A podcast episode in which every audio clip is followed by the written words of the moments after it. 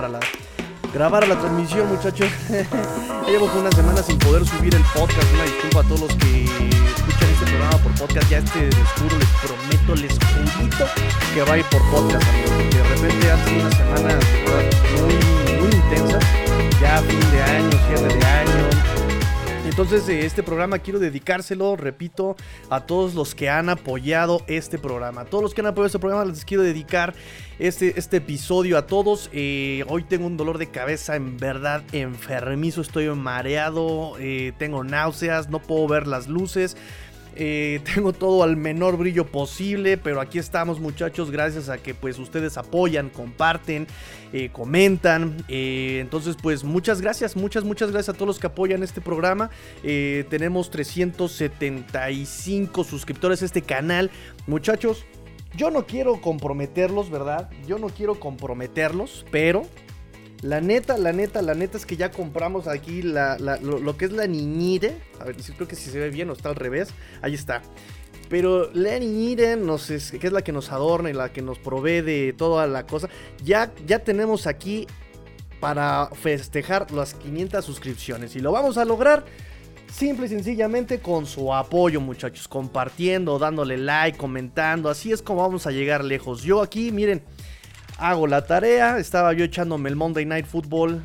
y para no dormirme me, hice, me puse a hacer la tarea, analizar el partido.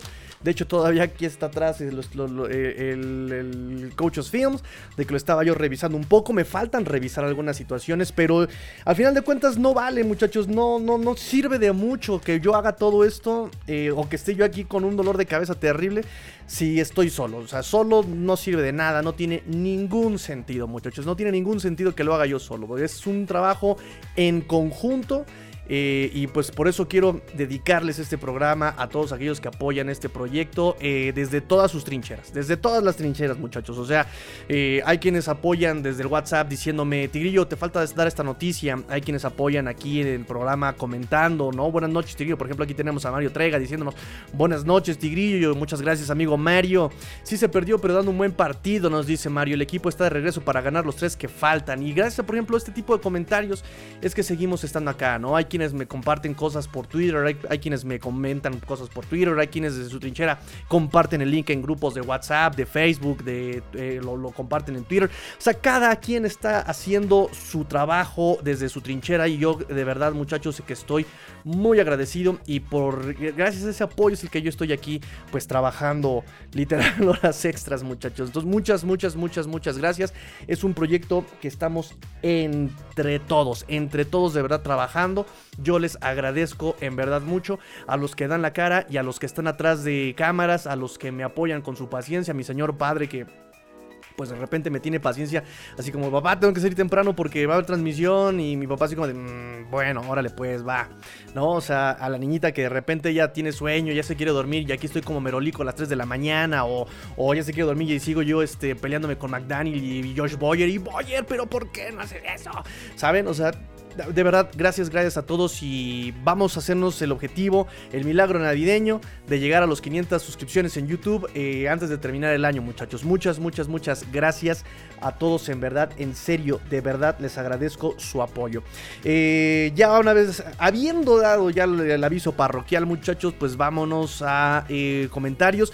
Antes de empezar con comentarios, chicos, quiero que me comenten, según ustedes, lo bueno, lo malo y lo feo. Lo bueno, lo malo y lo feo Ah, del partido del sábado.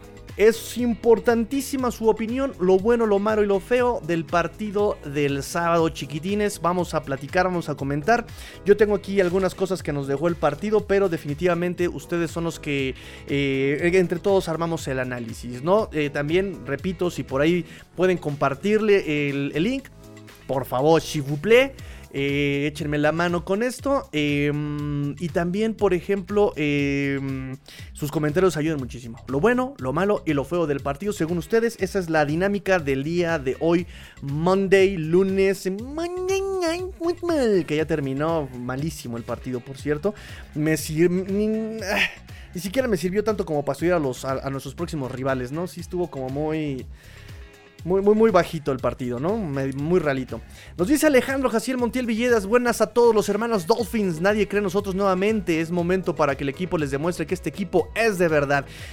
yo creo que el partido del sábado ayudó mucho a recuperar ese respeto, ¿no?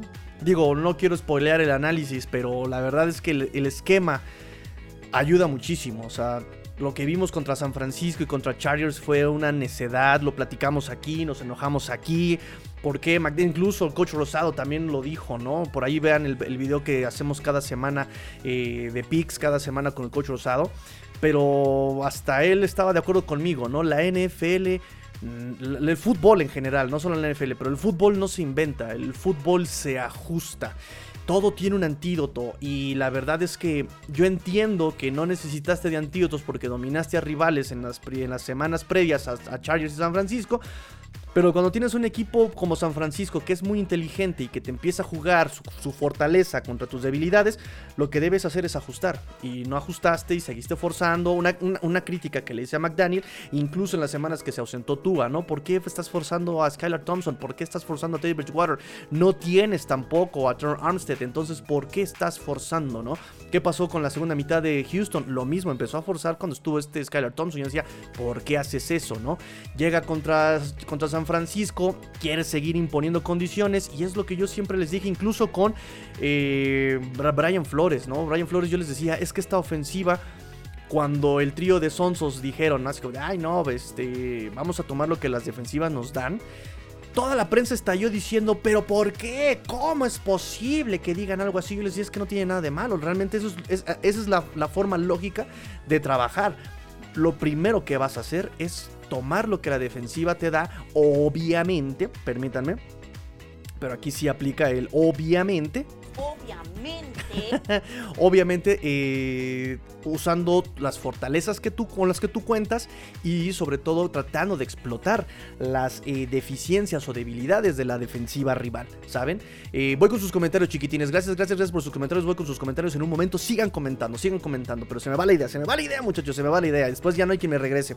Entonces, yo les decía sobre el precio de, querer imponer condiciones, ¿no? Yo les, les hablaba sobre ese precio y la verdad es que Dolphins paga el precio justamente el día eh, que jugaron contra San Francisco. Querían seguir lanzando, porque vean la diferencia entre el ajuste que hicieron en cuarto cuarto, trataron de jugar más rápido, en corto, a las bandas, eh, hacia los extremos, o sea, les empieza a funcionar el juego. Y luego contra Chargers, que tristemente Chargers sí ajusta, sí plantea bien y ejecuta, evidentemente, que no me gustó el comentario de Frank Smith diciendo que se limitaba solamente a la, a la, a la, cuestión de ejecución, porque también es una cosa como de darle la, onda a los, a los jugadores, ¿no? No, no, no, no, este, alcancé a ver la, eh, conferencia completa. De hecho, ahí la tengo, este, me la pasaron ya el transcript. La tengo que leer, pero la verdad es que no me gustó cómo lo toma Frank Smith, ¿no? Como pues, es cosa de la ejecución, ¿no? No, hermano, no, no es cosa solamente de la ejecución. Es clarísimo que hay un problema ahí de, de esquema, ¿no? ¿Qué diferencia? ¿Qué diferencia el partido del sábado? donde el esquema lo justamente lo, lo, lo, vuelves un poco menos agresivo a como lo manejaste en las primeras tres semanas contra Patriotas, contra Buffalo, contra Ravens. Lo vuelves un poco menos agresivo, empiezas a tomar ritmo, compactas la defensiva rival, volvemos a lo mismo, empiezas tú a, torear a la defensiva rival y tienes pases de sesenta y tantas yardas con Waddle, tienes pases de 20 yardas con este Terry Hill, es decir, ya tienes eh, este tipo de, juego, ¿no? Eres muy versátil, tienes que hacerlo, tienes, puedes hacerlo. Entonces, eh, eh, la, la gran diferencia. ¿Cómo se ve esta, esta ofensiva? Con un esquema adecuado, no forzado, más endeble. Miren, vamos a aplicar aquí la filosofía de. la filosofía de Bruce Lee. Soy amante de las artes marciales. No las practico como yo quisiera, pero soy amante de las artes marciales y me encanta, me encanta Bruce Lee. Y me encanta cuando dice. Eh, Be like water, ¿no? O sea, sé como el agua. Formless shapeless, ¿no? Sin formas, ¿no? Simplemente tienes que ser como, como dice este Jackie Chan, ¿no? Tienes que ser como el bambú, tienes que ser flexible, pero sin quebrarte, ¿no? O sea, tienes que moverte con el aire, pero que el aire no te quiebre. Y eso es lo que tiene que ser la ofensiva y el fútbol en general. Y tienes la flexibilidad del bambú para hacer lo que se te hincha la regalada gana con este equipo y esta ofensiva. Ya lo empiezas a hacer contra Búfalo. La diferencia, la línea estaba en menos siete y medio. Em, y terminamos con diferencia de 3, ¿no? O sea, Y la verdad es que el equipo fue competitivo todo el partido. Eh, y, y, podemos decir que se pierde el partido y es doloroso haberlo perdido porque se podía ganar el partido, ¿no? Fue muchísimo más efectivo Buffalo, fue muchísimo más explosivo Buffalo. Eh, los Dolphins se apagaron y se prendieron y justamente ahí es donde pagas el precio de la inconstancia en un partido de fútbol. Pierdes el, eh, pagas el precio por la inconstancia, ¿saben? Necesitabas que tu defensiva fuera constante todo el partido. Se apagó en la primera mitad, despertó en el tercer cuarto, se apagó en el último drive. La ofensiva también empezó a generar, a generar, a generar, pero le falta efectividad en terceras oportunidades, le falta efectividad en el play calling, esa ser fino, ser poluto, ser... Eso es lo que le falta la ofensiva de estos Dolphins también, ¿no? Em, y, claro, vamos a entrar en el debate, el arbitraje. Uf, el arbitraje. Claro que el arbitraje fue malo, fue malísimo, pero volvemos a lo mismo, el arbitraje juega contra ti todo el tiempo y juega contra ti y contra todos los equipos. Ese, esos tres dedos que tenía el receptor de, Raiders en el partido contra Patriotas. Digo, que bueno, que perdieron los Patriotas, pero al final de cuentas eso no, nadie lo ve, de verdad. Por ahí estuvieron subiendo el pass interference del, del, Sunday Night ayer, ¿no? Eh, con este Jahan Dodson, me parece que era el receptor, eh, con de Washington y, los gigantes de Nueva York. Nadie lo vio, de verdad. No, no, eso no existe para la NFL. El, eh, la interferencia de pase a Tarek Hill, nadie la vio. Pero si ven los .5 milímetros, milímetros, milímetros que le dan a, eh, de Kyler Cohu sobre el wide receiver de Buffalo, ¿no? O sea, no, no, no, no, no. Entonces, el arbitraje, claro que pesa, claro que eh, Julian Edelman, me lo comentaron aquí en la transmisión del partido en vivo. Julian Edelman también ya estoy cansado, estoy enfermo de que los partidos los decidan los árbitros. Pero mi hermano, por lo menos acá con los Dolphins, te puedo decir que los Dolphins pudieron haber cerrado el partido antes de los castigos, ¿sí? Es parte del juego. Pero al final de cuentas estamos contentos. Yo por lo menos me, llevo un buen sabor de boca como esa derrota contra San Francisco que dije, bueno, por lo menos ajustaron. Por lo menos Boyer también se le abrió la cabezota, ¿no? Eh, fueron cosas de ejecución, fueron cosas de ritmo, fueron cosas... Pero la verdad es que me voy muy contento porque además es el primer año de Mike McDaniel. Tiene muchísimo que aprender. El manejo de, tiempos, el play caller, pero para lo que yo esperaba de un hombre que no tenía responsabilidades y que estaba exclusivamente en el, eh, en el palco eh, sugiriendo jugadas a, lo, a la responsabilidad que está teniendo, estoy muy contento a final de cuentas en la semana 15. ¿Tiene mucho que aprender? Sí, calificación que le pongo de, de 0 a 10, le podemos poner un 6.5, un 7 va bien el muchacho, va bien, va bien. Me cae mal, me cae mal. Pero ya en cuanto a su trabajo, lo está haciendo mejor de lo que muchos esperábamos. Creo que yo, desde yo, yo personalmente, muchos decían, los Dolphins tienen que ganar dos partidos de playoffs con ese roster. Yo, wow, wow, wow, tranquilos, hermanos, tranquilos. No es para tanto, porque el roster no lo es todo.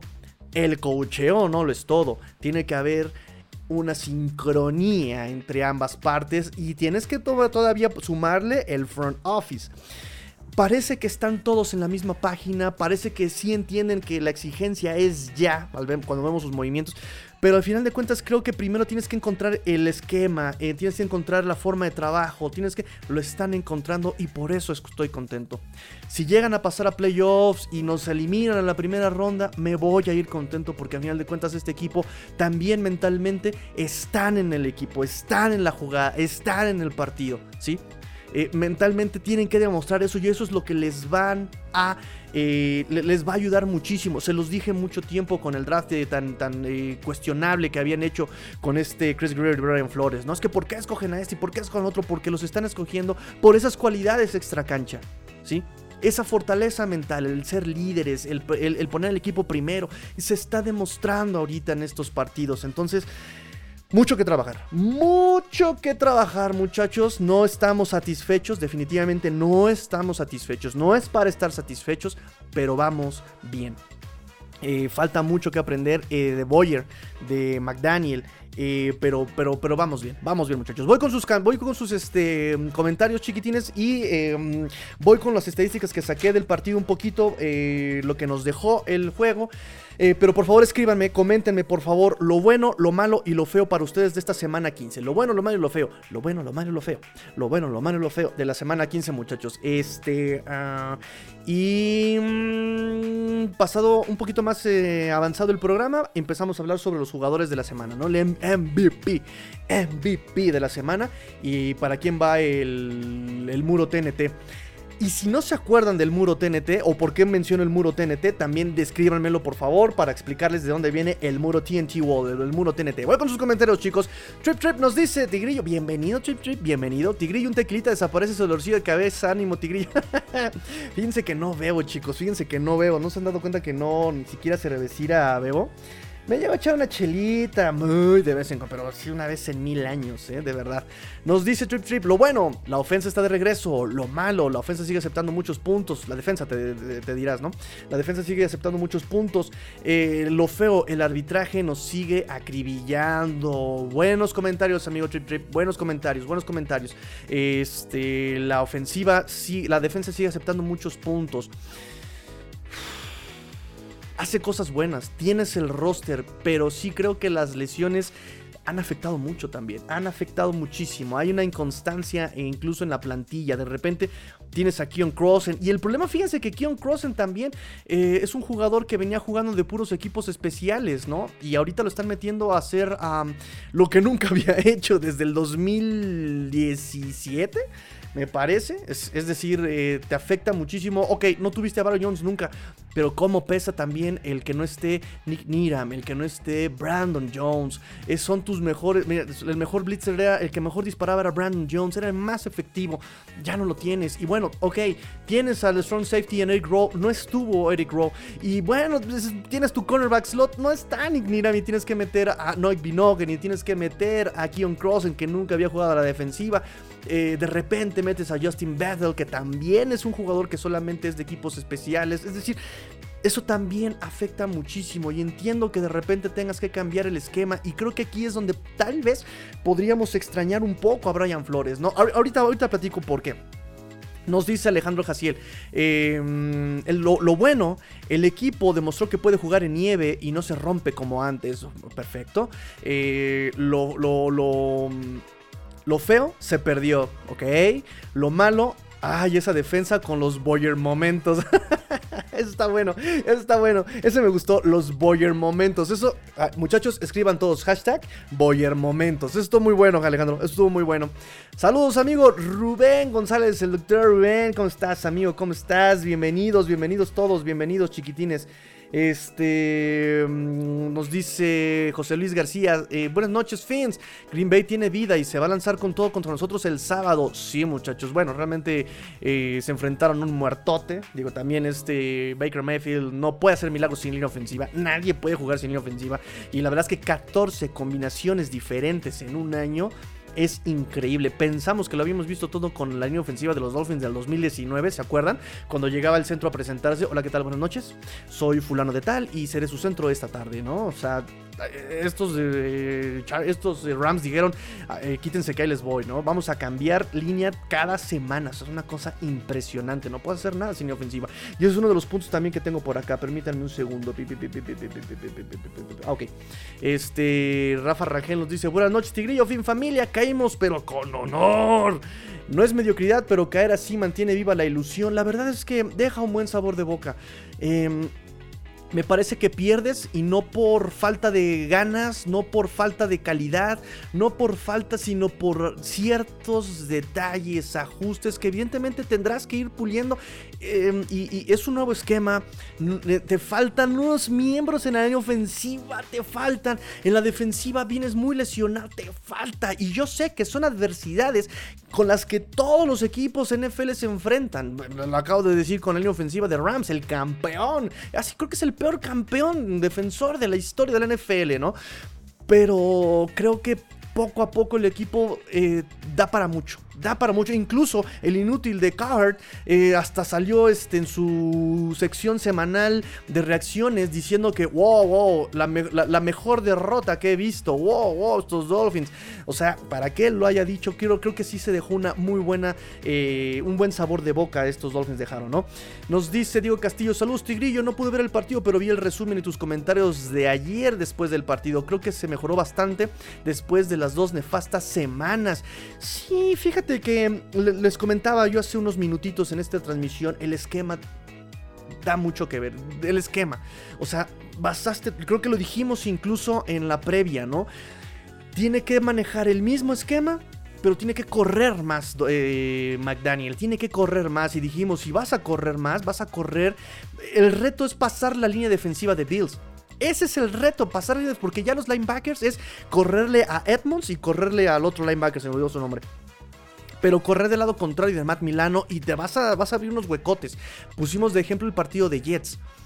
Y, fue así, ¿no? Así fue. Y fue sorpresivo, fue refrescante ver cómo Armstead eh, Robert, Robert, Hunt que tuvo un partido. O sea, Robert Hunt empezó frío, tuvo dos castigos de false start por ahí, uno o dos castigos de false start. Eh, de repente lo castigan también estando eh, como un hombre inelegible en zona de pase. Que, también esa regla de la NFL, en colegial creo que les dan tres yardas, aquí en la NFL les dan una. O sea, es, nefastísima la, la regla. Eh, pero creo que ya volvemos a lo mismo. Estás a, detallitos, a detalles para, para poder este, tener un juego más constante. Y evidentemente que las lesiones no te peguen tanto, ¿no? Esa es la carga que también trae el árbol de los Shanahan. Entonces, el, esquema lo, lo, vuelven un poco menos ambicioso. Eh, tiene más tranquilidad Tua un poco y obviamente pues tienes mejores decisiones. Creo que a Tua evidentemente le falta todavía ser más fino cuando quiere improvisar, ¿no? Creo que es la queja también de nuestro buen amigo Ulises. Ulises también se queja mucho de que Tua tiene mala, una mala presencia en el pocket. No estoy de acuerdo con eso. Creo que él sabe eh, desahogar muy bien la presión, o sea, la sabe desahogar con dos, tres pasitos. Tiene este awareness, ¿no? Que le llaman en inglés, este presentimiento, esta conciencia, este, no, no sé cómo traducirlo. O sea, estás consciente de dónde están los defensivos y un paso hacia la izquierda, un paso a la derecha es lo que hace la diferencia entre comprar tiempo. Nada más le falta esta capacidad de improvisar. Algo que pues evidentemente hemos visto tiene muy bien desarrollado Mahomes, tiene muy bien desarrollado incluso pues el mismo Josh Allen. Lo vimos en, la jugada de anotación contra James Cook. La estaba lloviendo y dije, ay tonto, Jerome Baker, dejaste a, James Cook. Ya la estaba lloviendo la jugada, incluso el esquema es el correcto. Mete Josh Boyer eh, la cobertura de línea de gol, o sea, mete defensiva de línea de gol personal en los receptores, mete un linebacker con el corredor, que es Jerome Baker, mete a este, eh, me parece que es este Jevon Holland, lo mete como espía con Josh Allen, perfecto. O sea, la, cobertura está bien. La, jugada que mandó Boyer está bien. El problema que yo veo es que la presión jamás llegó. Recuerden amigos, no hay bolsillo eh, de protección eterno y tampoco hay, tampoco hay una eh, cobertura eterna. Y yo se los decía en la previa, si tú le das tiempo a Josh Allen, Josh Allen, no dejes que compre tiempo. Tienes que encapsularlo. El problema es que es muy complicado hacerlo solamente con cuatro. y digo, no estoy, no, estoy, no estoy en desacuerdo que haya mandado cuatro. Creo que yo hubiera hecho lo mismo. Mandar a presionar solamente a cuatro. Metes personal atrás. Pero sí creo que le falta tal vez un poquito más de creatividad, porque metes uno contra uno. Metes uno contra uno. Lo que vimos fue uno contra uno.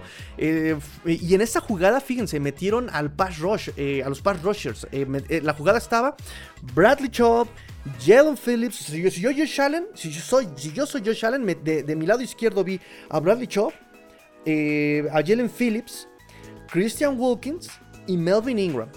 ¿Sí? O sea, eran los cuatro que me estaban presionando pero tardan mucho en llegar la presión. De repente eh, veo que está el safety eh, como espía, esperando a Josh Allen, lo está esperando, lo está esperando, eh, atrás de, en la, zona linebacker, lo está esperando, lo está, lo está esperando.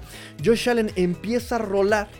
Porque ya se empieza a romper el, bloqueo de este Bradley Chop. Bradley Chop empieza a tomar este, la, la persecución. El safety se arranca a cerrarle el hueco, a cerrarle el espacio a Josh Allen, pero Josh Allen ya con esos segunditos ya la cobertura es muy difícil que se mantenga. La presión tenía que llegar antes, antes de que la cobertura se rompiera.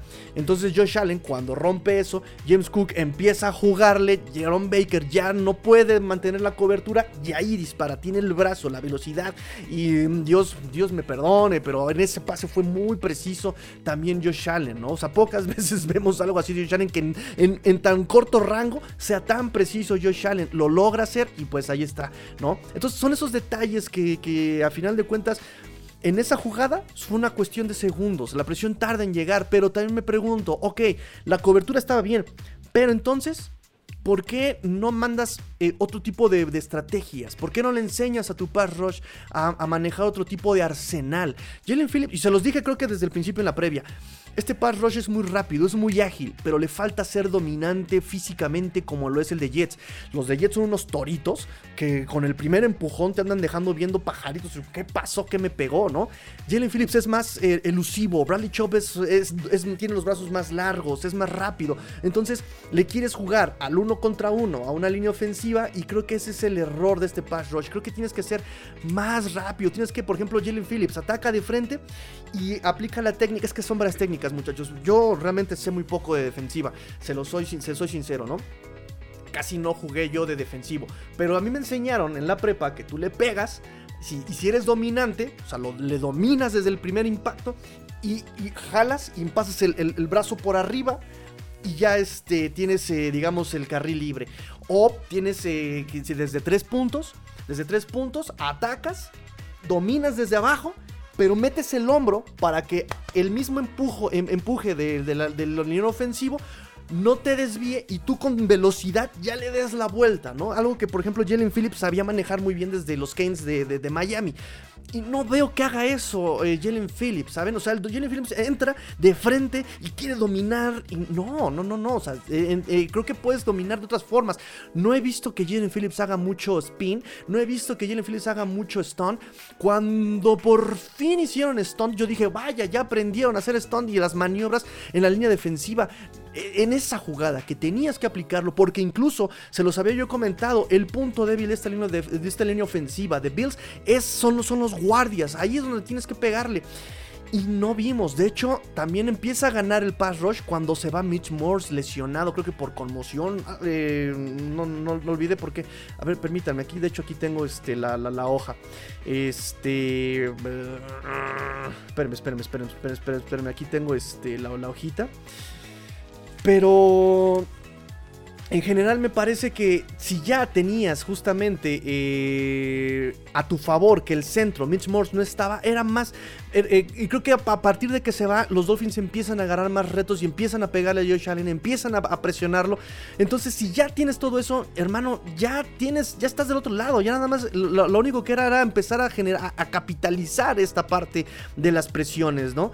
Eh, aquí está, aquí está Mitch Morse en el tercer cuarto, evaluado por eh, lesión en la cabeza degradado afuera, a out. Ahí está, tercer cuarto. Y es justamente cuando la defensa empieza a brillar, empiezan a secar a la ofensiva de los Bills. Entonces, me parece que eh, así es como tienes que eh, ganarle a, los Bills, ¿no?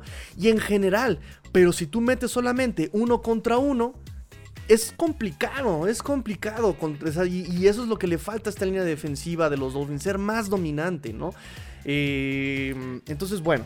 Eso es lo que les puedo, les, puedo decir, muchachos. Este, ya me desvié, ya ni, siquiera sé qué estaba yo diciéndoles. este, nos dice Master, la nevada del final es culpa de Tua. que no se pierda la bonita costumbre de echarle la culpa a Tua, muchachos, ¿eh? ¿Cómo son, eh? ¿Cómo son navideñas, eh? ¿Cómo son navideños?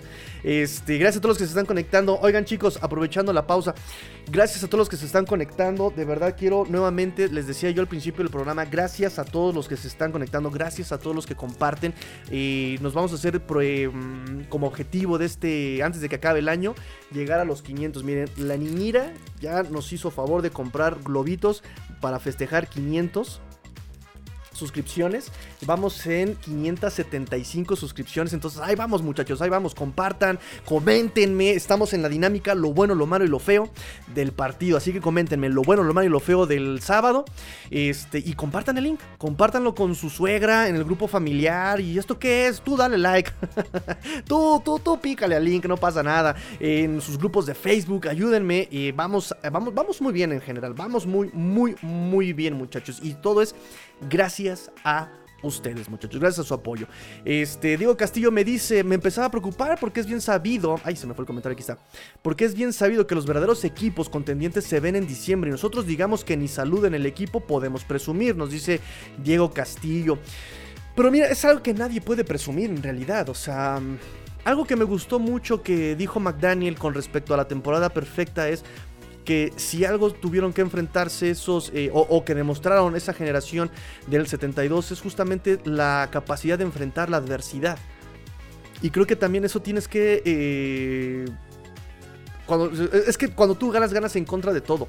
Ganas en contra de los árbitros, ganas en contra de, que te avienten pelotas de nieve al campo, ganas en contra de las lesiones y peor, ganas esa es la peor pelea. Y si no, lean el. lean o vean la película de la historia sin fin, ¿no? Pero es la pelea contra uno mismo. Contra tus propios errores. Contra tus propias malas decisiones. Contra tus propias malas ejecuciones. Ese es el. ese es el primer. Este. Eh, el primer desafío que tienes que eh, pasar, ¿no? Que tienes que. Eh, sí, tienes que pasar. Entonces, me parece que los Dolphins van por buen camino. No está terminado el trabajo. Eh, se los dije al principio de este programa. Se los dije desde el off-season. Los Dolphins primero tienen que encontrar este año con nuevo esquema, nuevo coach. Mismo roster, yo sé, pero tienen que encontrar la forma de trabajar primero, ese esquema de trabajo, esa forma de trabajo. Y ya que lo tienes bien cimentado, entonces ya empiezas a partir de ahí a empezar a trabajar para ser contendiente. El roster ha ayudado mucho, ha ayudado mucho el esquema que han metido pero sí creo que falta mucho, mucho por aprender. No es malo, no lo digo como algo malo, no, es como para que este equipo apesta, no, no, no, al contrario, creo que está para mí, superando las expectativas. Yo sé que muchos estaban esperando como de, ay, no, dos partidos ganados en playoffs. No, no, espérame tantito.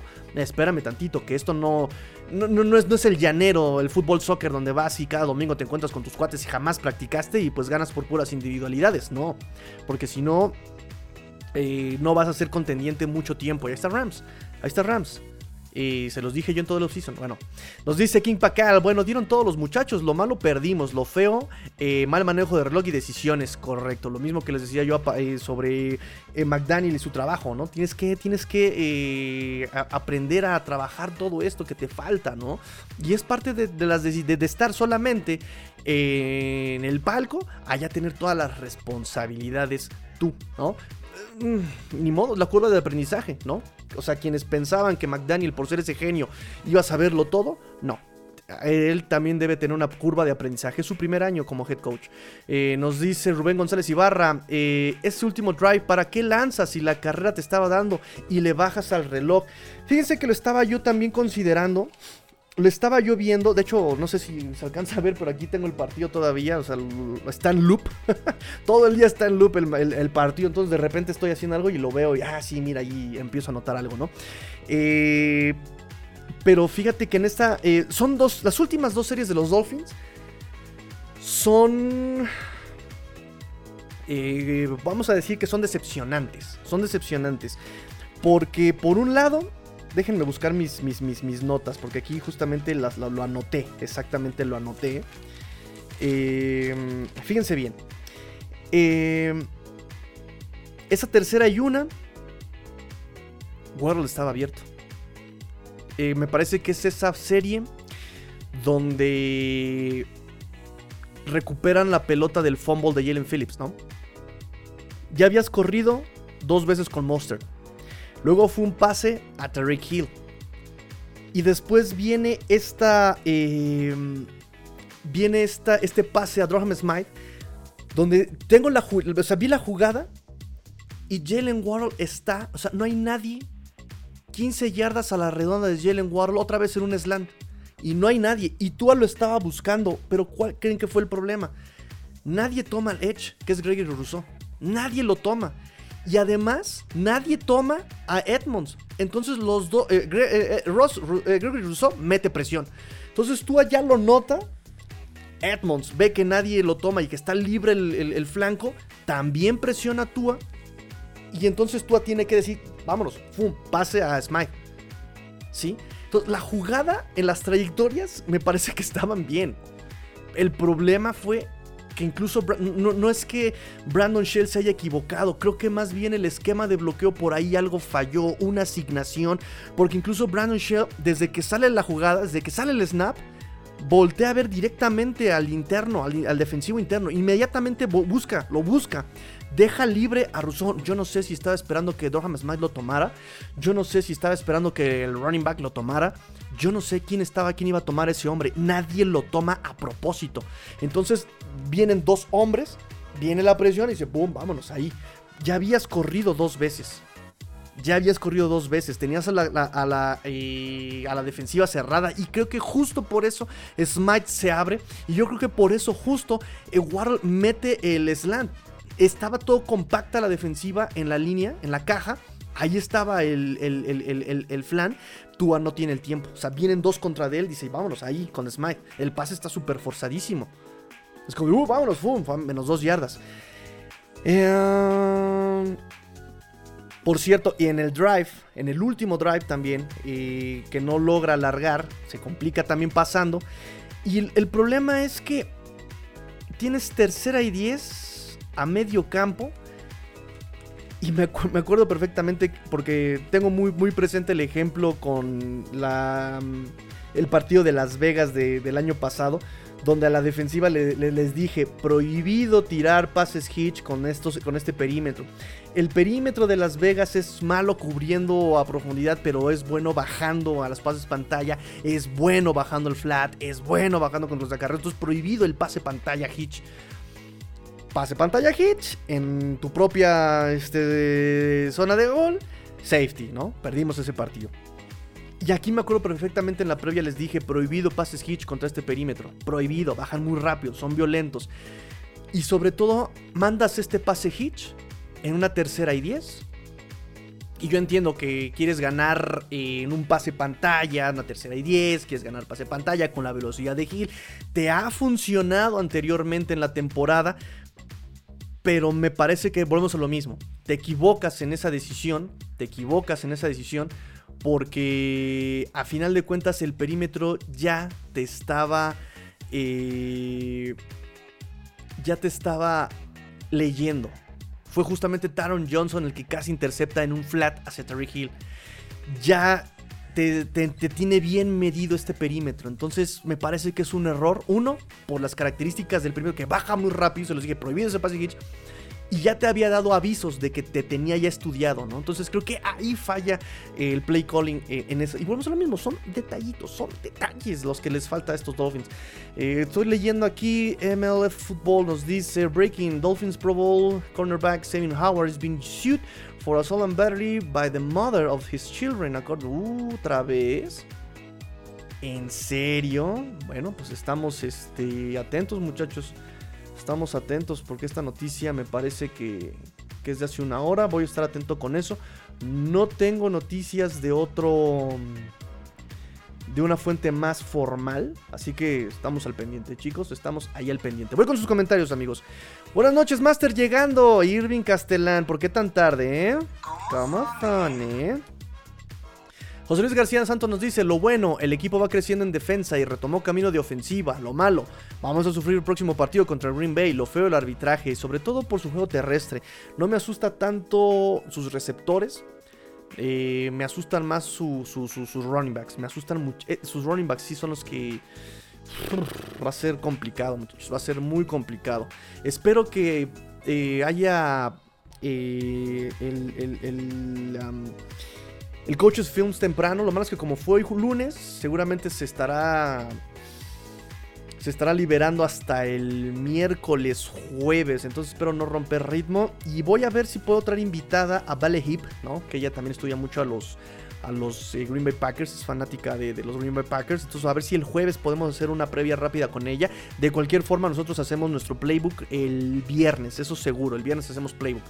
Eh, nos dice, vi un castigo Castillo, vi un castigo eh, que no le marcaron a en un paso sí, sí, sí, ese intentional grounding, que también dices, hermano, porque eh, ¿dónde está el receptor? ni siquiera había salido de la línea de los tackles. Eso era un intentional grounding clarísimo, clarísimo, ¿no? Pero volvemos a lo mismo. Me parece que aunque hayan, aunque, aunque no haya sido grounding, Dolphins podían haber ganado con esas, por ejemplo, estas dos series. Eh, un, fallo en el esquema de bloqueo. Y dos, eh, un, acierto defensivo, por un lado. Y por otro lado, pues un mal, un, mal llamado de jugada, ¿no? O sea, son dos en 12 drives seguidos. Que no. Que ni siquiera es un problema como de ejecución, sino que va un poquito más, eh, más, más, de play calling y la, y la carga en McDaniel. Ahora, ejecución, dos pases tirados en el mismo drive de anotación, uno para Hill y uno para John Sherfield. Los dos eran pases atrapables y se le caen a los receptores. ¿Sí? Entonces, eh, son detalles, son detalles, son detalles. La mentalidad es lo que también se, rescata muchísimo. Nos dice Orlando Muñoz, eh, no sabía que hoy había programa, todos los días hay programa menos el jueves, de hecho. Todas las semanas, normalmente, para los que no sabían, para los novatos, les comento, normalmente toda la semana hay programa. Hay programa los lunes, eh, justamente revisando cosas que nos dejó el partido del, domingo, esta, en esta ocasión el sábado. Martes al Round Table con el chino Solórzano de Yes, con el Búfalo Mojado, este Emilio de Bills, eh, con Awatsin, el niño patriota, eh, y obviamente pues el Tigrillo. ¿no? La semana pasada no, pudimos estar por, por, cuestiones laborales, tanto el chino como yo, pero mañana me parece que vamos a estar Emilio, parece que va a estar este chino y voy, voy a estar yo en el Round Table mañana que pues ya se pone cada vez más jocosa la situación. El miércoles tenemos noticias de la semana como pues las conferencias de prensa, la primera reporte de lesionados, este, un poquito de pizarrón. Ya casi no me ha dado tiempo de meter pizarrón los miércoles del partido, pero si puedo les pongo un poquito de pizarrón del partido este, de la semana previa. El jueves es el día que yo ocupo para estudiar, eh, para estudiar el partido del rival, ¿no? Me pongo a ver video, me pongo a ver tape. De hecho, pues aquí está, ¿no? De hecho, miren, no, no, no es este. No, no es eh, mentira, pero ahí está, miren, estoy estudiando el, el, partido de, en el Coaches Film del sábado. Este, y el viernes pues ya hacemos la transmisión como de tres horas de puro pizarrón, ¿no? Que, tengo que aprender a bajarle. Creo que es muchísima información y creo que es muchísimas horas para que estemos todos conectados. Luego de repente hasta las 3 de la mañana ahí, este, platicando con ustedes. Nos dice Orlando, lo bueno, eh, hay muchas, pero una, la contratación de Chop, hizo que surgieran Phillips y Wilkins. Para mi Wilkins va para All Pro, sí, por supuesto. Para, para los que dicen que no se ha notado la presencia de Bradley Chop, claro que se ha notado Bradley Chop en la producción de Jalen Phillips, incluso en el, en el resurgir del mismísimo Christian Wilkins y hasta de Zach Sealer. Eh, eh, Melvin Ingram también, ¿no? O sea, a mí me encanta lo que, lo que hace este Bradley Chop. Nada más que sí me gustaría ver un poquito más de creatividad en la línea defensiva. De verdad, ver esa jugada de contra Josh Allen en, esa, en la última jugada de anotación con este James Cook esa, esa, esa jugada fue la que digo, ¿Por qué uno contra uno en este momento? ¿Por qué no metes el stunt en contra, eh, aprovechando la velocidad de este Jalen Phillips y que lo tienes de ese lado?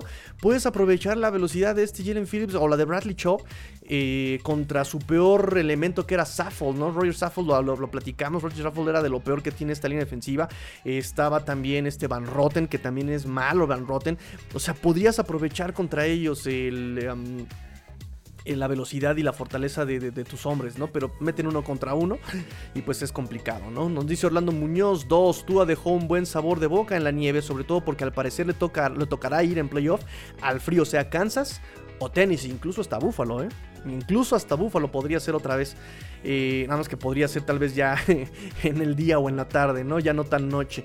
3. Eh, Hill cuando salen en su día son imparables y eso abrirá el juego terrestre, cosa que por lo, por regular es al revés. Fíjate que ya incluso em, hay equipos que eh, utilizan el, pase para abrir el juego terrestre y no al revés, que usan el juego terrestre para abrir el, pase. Ya hay, equipos que ya lo, lo, hacen al revés. En ocasiones Minnesota lo llega a aplicar.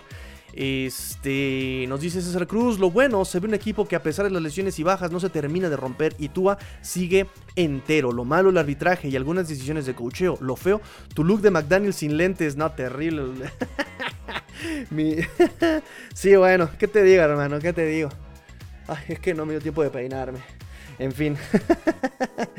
Oigan, muchas gracias a todos los que se están conectando, chicos. Este, de verdad, muchas, muchas gracias. Empecé este programa diciendo que se los, este programa se lo vamos a dedicar a todos los que apoyan desde su trinchera, compartiendo, dándole like, eh, suscribiéndose. Muchas, muchas gracias. Eh, les repito, les repito que vamos a poner los globitos de 500 cuando lleguemos a 500 suscripciones, muchachos. Ahí está. Ay, no, esperen. Tengo dislexia. Ahí está. 500, este, vamos a poner globitos cuando lleguemos a los 500, llevamos, 500, eh, llevamos 475 suscripciones, así que ahí vamos, ahí vamos muchachos, ahí vamos, ahí vamos. Este, ¿qué nos dejó este partido? Vamos rápidamente mientras se, juntan. Ya que dijeron lo bueno y lo malo del partido, ahora vamos con el MVP. Para ustedes, ¿quién es el MVP? ¿Quién es el MVP del partido? Puede ser Tua Tagovailoa, puede ser Jalen Phillips, puede ser Jalen Waddle, puede ser Raheem Mostert, puede ser quien ustedes quieran. Escríbanme ¿Quién para ustedes es el, jugador del partido? ¿Quién es el jugador de la semana en esta semana 15? Mientras tanto, déjenme comentarles que en esta semana 15 en el estadio de Buffalo, en el Highmark eh, Stadium, eh, se repartieron 70.794 boletos. Los capitanes fueron Armstead, Hill y Wilkins. Eh, la ofensiva desde hace mucho tiempo no se lograba una ofensiva con un running back con más de 100 yardas y un wide receiver con más de 100 yardas en el mismo partido. No pasaba desde el 2018, fue justamente Frank Gore con 101 yardas acarreando la pelota, el histórico Frank Gore. Y eh, Albert Wilson con 155 yardas contra Chicago en el partido del 2018, muchachos. 2018 no pasaba a tener un running back con más de 100 yardas y un wide receiver con más de 100 yardas. Raheem Mostert, 136 yardas, 17 acarreos con un promedio de 8 yardas por acarreo.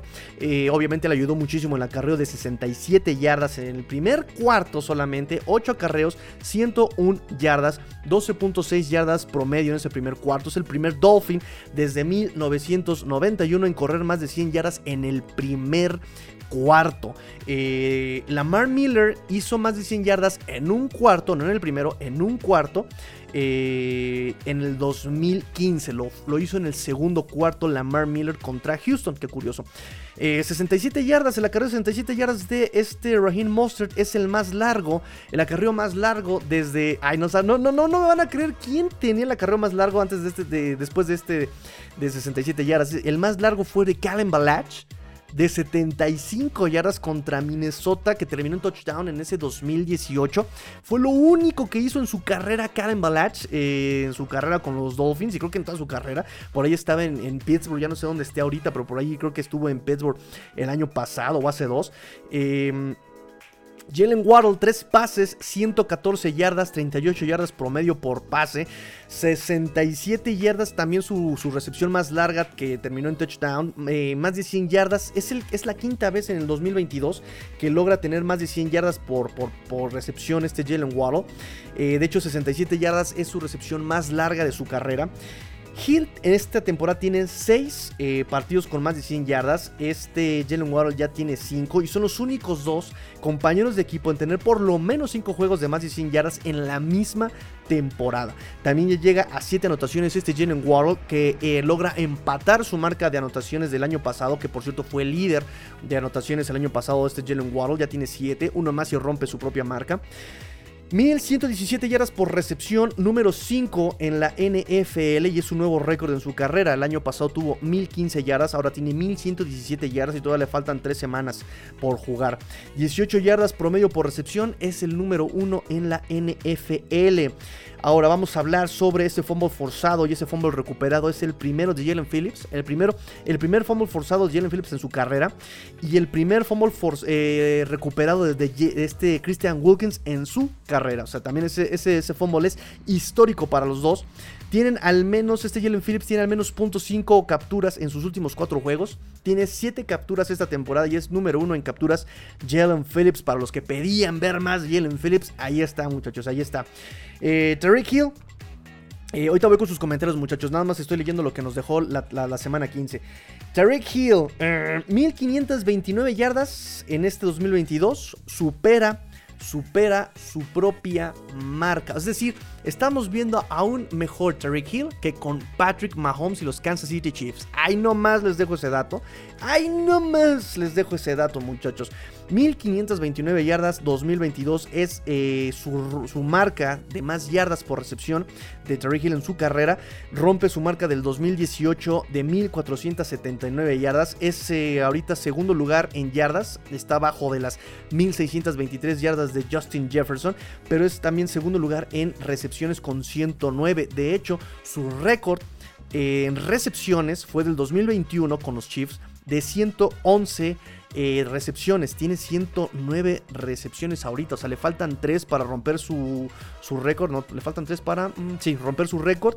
Y le faltan 4 para romper el récord de los Dolphins en una temporada que es de 112 recepciones en el 2017. Impuesto por Jarvis Landry, muchachos. Ahí está. Ahí va, ahí va, ahí va, ahí va, ahí va. Ahí va. Eh, su touchdown lo deja con eh, un touchdown con, en tres juegos consecutivos, ¿no? Por lo menos una anotación en tres juegos consecutivos. Es el segundo wide receiver con Randy Moss en la historia de la NFL con al menos 7 touchdowns en cada una de sus primeras 7 temporadas. Segundo con Randy Moss. Es el tercer lugar en anotaciones, con más anotaciones en sus primeras 7 temporadas con 75. El primer lugar es Jerry Rice con 97. El segundo lugar es Randy Moss con 91. El tercer lugar es Hill junto con Lance Alward con 75 en San Diego.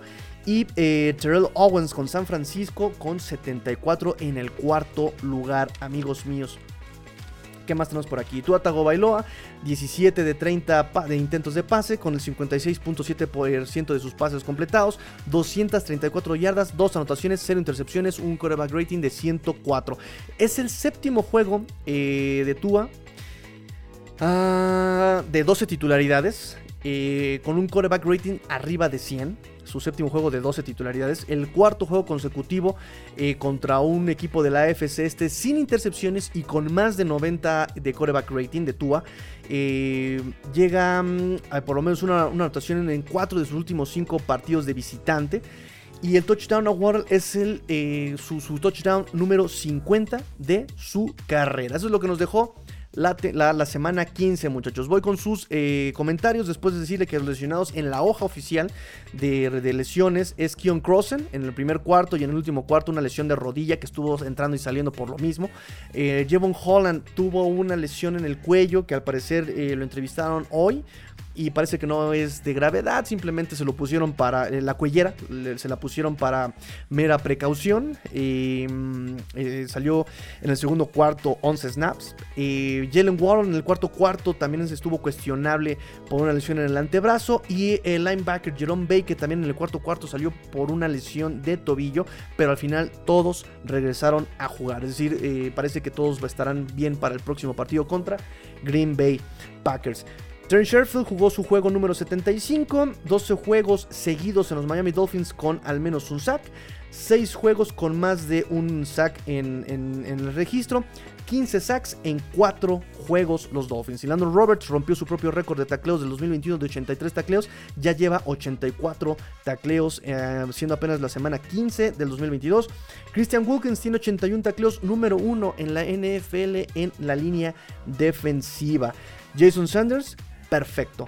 3 de 3, 1 de 21 yardas, 39 yardas y 47 yardas. Jason Sanders, que eso también podría considerarse como de lo bueno, ¿no? Bueno, que Jason Sanders está regresando a la senda del éxito y del triunfo.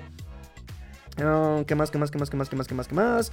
Eh, bueno, esto ya son otro tipo de estadísticas. Ahorita vamos con el conteo de snaps, pero primero voy con sus comentarios. Nos dice Orlando Muñoz: Para mí es Jalen Phillips el MVP por cómo mantuvo su presión sobre Allen. Venga, venga, venga, perfecto. ¿Quién es el MVP para ustedes, muchachos? ¿Quién es el MVP? MVP. ¿Quién es para ustedes el MVP? Escríbanmelo. Isaac Jimena nos dice: Hola Jime, hola Tigrillo. Buen partido el de ayer. Ya llegué tarde a la transmisión, pero aún con el resultado, nuestras posibilidades para entrar a playoffs no están tan mal, ¿verdad? No, en absoluto. En absoluto están mal. Eh, ahorita tenemos un 72% de probabilidades de llegar a postemporada.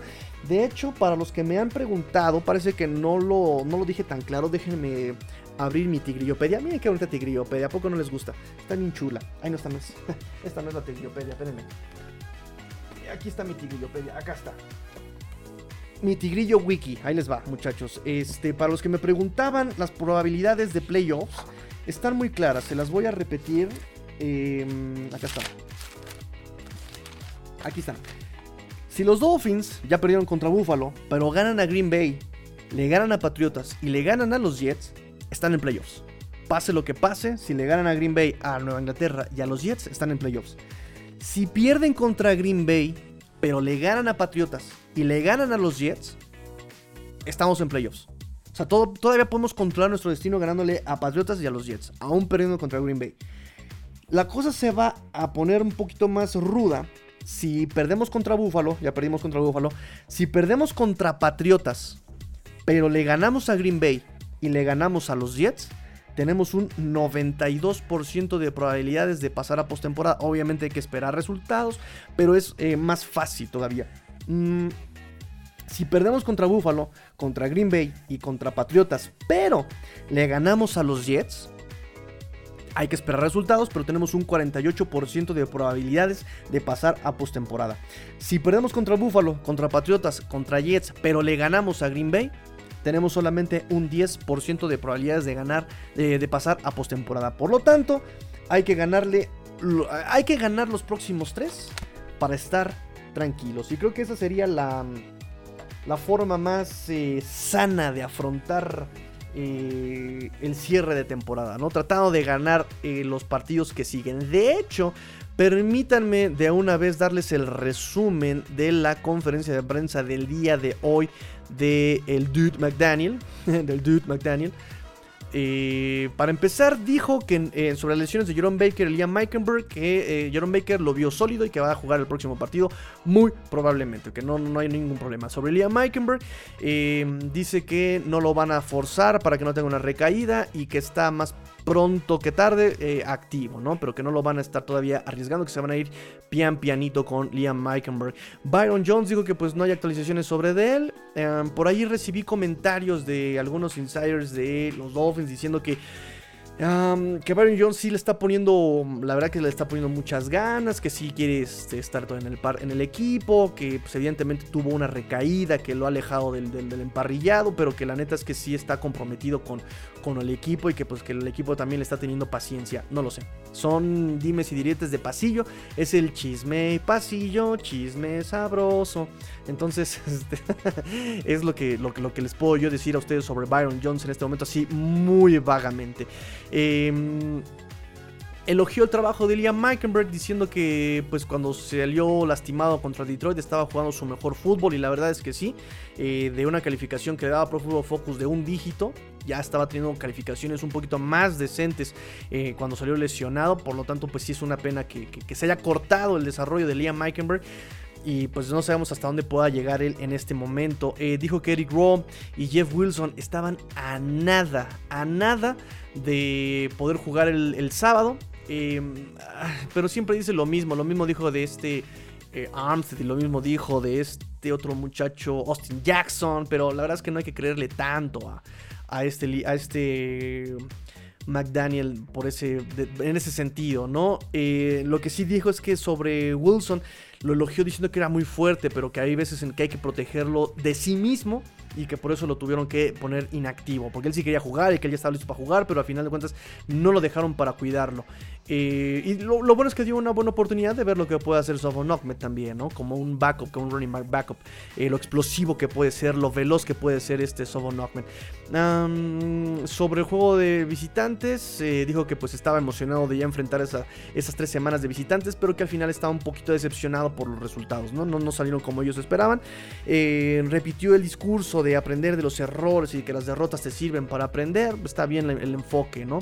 Eh, algo que me gustó que, dijo fue que estaba eh, está orgulloso de cómo lo tomaron los jugadores y que no pusieron excusas, ¿no? Que no pusieron excusas eh, sobre las derrotas, ¿no? Y la verdad es que todos los jugadores, cada que entrevistan a alguien, siempre toman ellos la responsabilidad, ¿no? Y, eso me agrada bastante. No aplican a Zach Wilson de, oye, ¿no crees que... ¿no? O sea, realmente se hacen responsables del, equipo y del trabajo. Y la verdad es que ese, enfoque de los jugadores me encanta. Em, Nos dice, eh, desvió un poquito la atención de, las- de las bolas de nieve en el partido, ¿no? O sea, se vio inteligente, la neta se vio listo. eh, y dijo que pues su preocupación es por la seguridad de los jugadores y que, de hecho, por ahí los de la CBS nos dijeron que le preguntaron eh, si había, iba a haber castigos por las bolas de nieve, ¿no? Eh, si le pegaban a alguien en la cabeza a un jugador o a un coach. Y a partir de eso, en el segundo cuarto, es cuando eh, los árbitros detienen el partido y dicen: dejen de aventar pelotas de nieve a los jugadores o vamos a empezar a meter castigos de 15 yardas. Y ahí fue cuando empieza a, ce- a- a ceder un poco, un poco, no en su totalidad. pero parece que sí fue una sugerencia de Mike McDaniel, ¿no? Entonces, este, bien ahí. Ah, dijo que también estaba, que le gustaba someter a los jugadores en un ambiente de playoffs, ¿no? Sin embargo, quiere que sus jugadores en este momento se enfoquen simple y sencillamente en el siguiente partido, lo cual me parece también lo lo sano. Primero, si quieres llegar a playoffs, gana el partido que viene. Primero tienes que ganar el partido siguiente y ya después te preocupas por todo lo demás. Y eso también nos enseñó un poquito este Brian Flores. Es- es- esa, esa parte del enfoque de Brian Flores también me gustaba mucho. Y aquí es, la mismo, es el mismo enfoque que pone este McDaniel y eso me, me- agrada bastante. ¿Qué más, qué más, qué más, qué más, qué más? Sobre 15 juegos inactivos. Ah, sobre Eric Zukoma dice que también es un tema como de... eh, que todavía no domina bien el esquema, este Izukoma. Mm, y sobre la actuación de Tua, dijo que también este, le tiene de plena confianza en que también se iba a reponer del, del- del bajo rendimiento, pero que no es una cuestión del rendimiento de solamente Tua, sino que es un rendimiento colectivo, que también eso me pareció el enfoque correcto y adecuado. Este, voy con sus comentarios, muchachos. Eso fue todo lo más importante que dijo sobre eh, la, conferencia de prensa del buen Mike McDaniel el día de hoy. Nos dice Eric, Erika de la Rose, MVP Always Tua, Vince Ab, nos dice, ok, ok. Eh, vamos a hacer este, votaciones, muchachos. Vamos a hacer votaciones. Votaciones. Votaciones. ¿Quién para MVP? ¿Quién para MVP, muchachos? Ya tenemos aquí el primer voto. Tenemos a Jalen Phillips como uno de los este, votos. Tenemos a Tua también. Eh, Jime, ¿tú votaste por alguien? ¿O nada más lo.? No. Este, voten, voten, voten, voten, voten. ¿Quién es este, por ustedes el MVP de la semana 15, muchachos? Saludos, Tigrillo Dolphins. Monster como MVP del partido. Ya tenemos otro MVP, ya tenemos tres, tres. A ver. Eh, ah, Rubén González Ibarra vote por Monster. Y ya también tenemos ahí un desempate. Dos para Monster, uno para Tua y uno para Jalen Phillips. Así que voten, voten, voten por su MVP, muchachos. Voten por su MVP. Nos dice Irving Castellán, Master, ¿cómo va la lesión de Wilson Jr.? Necesitamos ataque terrestre el domingo. Estaba viendo el juego de Green Bay y se puede atacar por ahí. Claro que se puede atacar por ahí. También ha sido un tema recurrente todo el año, todo el año eh, contra esta defensa de los, de los, Green Bay Packers. Córranle, corran, corran, como, como dirían este, en la yarda 50 del Estadio Olímpico Universitario. Pumas, a correr. Pumas, a correr. Y así lo vamos a hacer, aplicar probablemente a Green Bay. Este, el tema va a ser la defensiva. Tenemos otro voto para Monster de MVP. José Luis García Santos vota para, para, para el buen Monster. M-O-N. eh, eh, eh, eh, Somos las Monsters. Este, Isaac Jimena, voto por Monster para MVP. Ya tenemos MVP entonces. Ya se despegó Monster en las votaciones de MVP. Por ahí estaba nominado Jalen Phillips, estaba nominado Tua Tagovailoa y ya está nominado también este Monster, pero ya se despegó en votos, Raheem Monster. Muy bien, muchachos, muy bien. Pues ahora voten. ¿Quién para el, muro TNT? ¿A quién vamos a mandar a correr al muro TNT? Cuéntenme, ¿a quién vamos a mandar a correr al muro TNT? Escríbanme en los comentarios. Mientras tanto, vamos con el conteo de snaps. Inactivos. eh, estuvo eh, Bridgewater, Eric Rowe, Elijah Campbell, Jeff Wilson, Jr. Craig. Ah, me preguntaste sobre Jeff Wilson. McDaniel dijo hoy que estaba a nada de jugar. ¿eh? McDaniel dijo hoy que estaba a nada de jugar. Eh, la verdad es que le preguntaron eh, antes de la semana pasada a este al mismísimo eh, Jeff Wilson cómo estaba, si iba a jugar. Él dijo que se sentía bien. eh, no lo sentí tan efusivo, tan emotivo como fue Armstead para jugar, ¿no? Él inmediatamente dijo, yo sí voy a jugar el domingo. Jeff Wilson, él lo puso más en duda. Él dijo eh, más o menos como de, bueno, yo me siento bien, me están respetando, yo quiero jugar, pero primero los médicos tienen que este, darme de alta, eh, no me están presionando, si yo digo que no me siento bien, no me van a dejar jugar, eh, pero yo creo que sí que sí voy a jugar. O sea, ya inmediatamente como que no estaba tan seguro Jeff Wilson. Pero McDaniel dijo que, este, que iba bien, que estaba a nada, que estaba a nada de este de jugar Jeff Wilson. No le creo mucho, pero mejor que hubiera descansado. No creo que no se vio tan mal Sofon Ahmed y Raheem Monster. La verdad es que se vio muy bien. Em, les decía yo, inactivos, Teddy Bridgewater, Eric Rowe, Elijah Campbell, Jeff Wilson y Rick Raycraft. Todos ellos lesionados. Eh, Bridgewater todavía tiene un problema de la rodilla. Eric Rowe tiene un problema del hamstring. Elijah Campbell conmoción. Jeff Wilson también un problema de la cadera. Craycraft todavía el problema de la pantorrilla. El único inactivo que no tuvo lesión fue justamente Eric Isukoma. Ya les, como les comenté, McNally dijo que es un tema todavía del de, eh, esquema, que no lo domina los que no tuvieron para nada acción ni en equipos especiales, ni ofensiva ni defensiva en el partido, fue Eric Fisher y Skylar Thompson, los especialistas, los que solamente jugaron en equipos especiales, Samuel Wovon, eh, Tyndall, Miles Gaskin, Michael Dieter, Greg Little y Tanner Connor, solamente jugaron en equipos especiales y de todos esos que acabo de mencionar, Michael Dieter es el único jugador que en toda la temporada no ha jugado más que en equipos especiales. Es decir, no ha tenido snap a la defensiva y no ha tenido snap a la ofensiva. Única y exclusivamente ha jugado en los equipos especiales. 59 eh, snaps ofensivos. Es la tercera semana, la tercera semana consecutiva donde los Dolphins eh, tienen muy pocos snaps a la ofensiva y que tienen eh, diferencia como de 20 snaps eh, de, diferencia contra las ofensivas de los equipos rivales. En esta ocasión fueron 59 contra 78 de los Buffalo Bills. Es decir, esto, esto te dice una cosa, que tú no alargas tus series ofensivas y que la defensiva no logra detener las series ofensivas rivales. Que eso también es una de, las de, los apuntes que tengo para el día de hoy. Muchachos, llevamos una hora y no me dicen nada ya. vamos, vamos, vamos rápido, vamos rápido. Sigan comentando para ustedes quién es el MVP. No, miento. Escriban para ustedes quién va al TNT, al muro TNT. Escriban para ustedes quién va al muro TNT. Este, mientras tanto, les decía yo. 59 snaps a la ofensiva contra 78 snaps de Buffalo. Raheem Mostert 45 snaps contra 14 Sofon Ahmed. Era obvio que iba a ser el running back 1. Eh, por parte de los wide receivers no hay muchos cambios. Este Terry Hill eh, fue el que más jugó snaps a la, a la ofensiva de los wide receivers con 49, 41 de Jalen Waddle y 32 de Trent Sherfield. Aquí lo decepcionante sigue siendo Cedric Wilson que tiene solamente 13 snaps, igual de snaps que el wide receiver de Practice Squad de Braylon Sanders. Los dos tuvieron 13 snaps, el 22% de snaps a la ofensiva, lo, eh, Sanders y Cedric Wilson.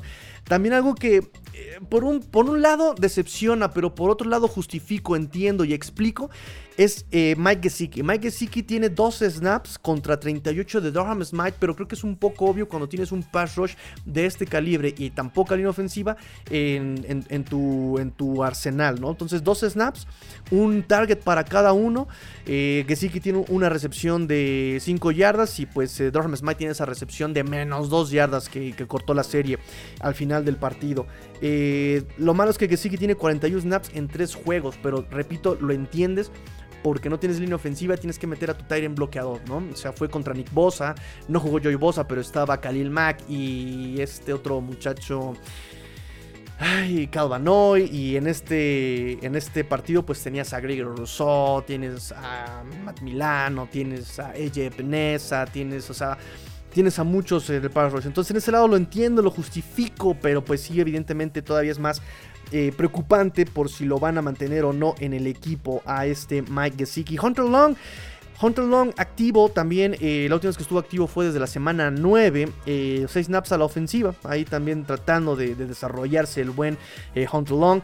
A la defensiva, el club de los, del 100% en esta ocasión. Normalmente cada semana es Kyle Cohu por un lado, corner, eh, Xavier Howard, el, corner del otro lado. Y este Jevon Holland, este, en este partido, Jevon Holland tuvo que salir 11 snaps por el tema del cuello. Así que el club de los, del 100% de, snaps defensivos se lo queda solamente Kyle Cohu y Xavier Howard. De hecho, Holland tuvo 67 snaps, los mismos snaps que tuvo Veron McKinley. Y la verdad es que me encanta Veron McKinley. Tiene mucho por desarrollarse. Eh, la verdad es que falla un ángulo de tacleo terrible con este Josh Allen. La verdad es que se le van las borregas horrible pero me da gusto que se vaya desarrollando también poco a poco. Ahí vamos, ahí vamos, ahí vamos con el buen Vern McKinley.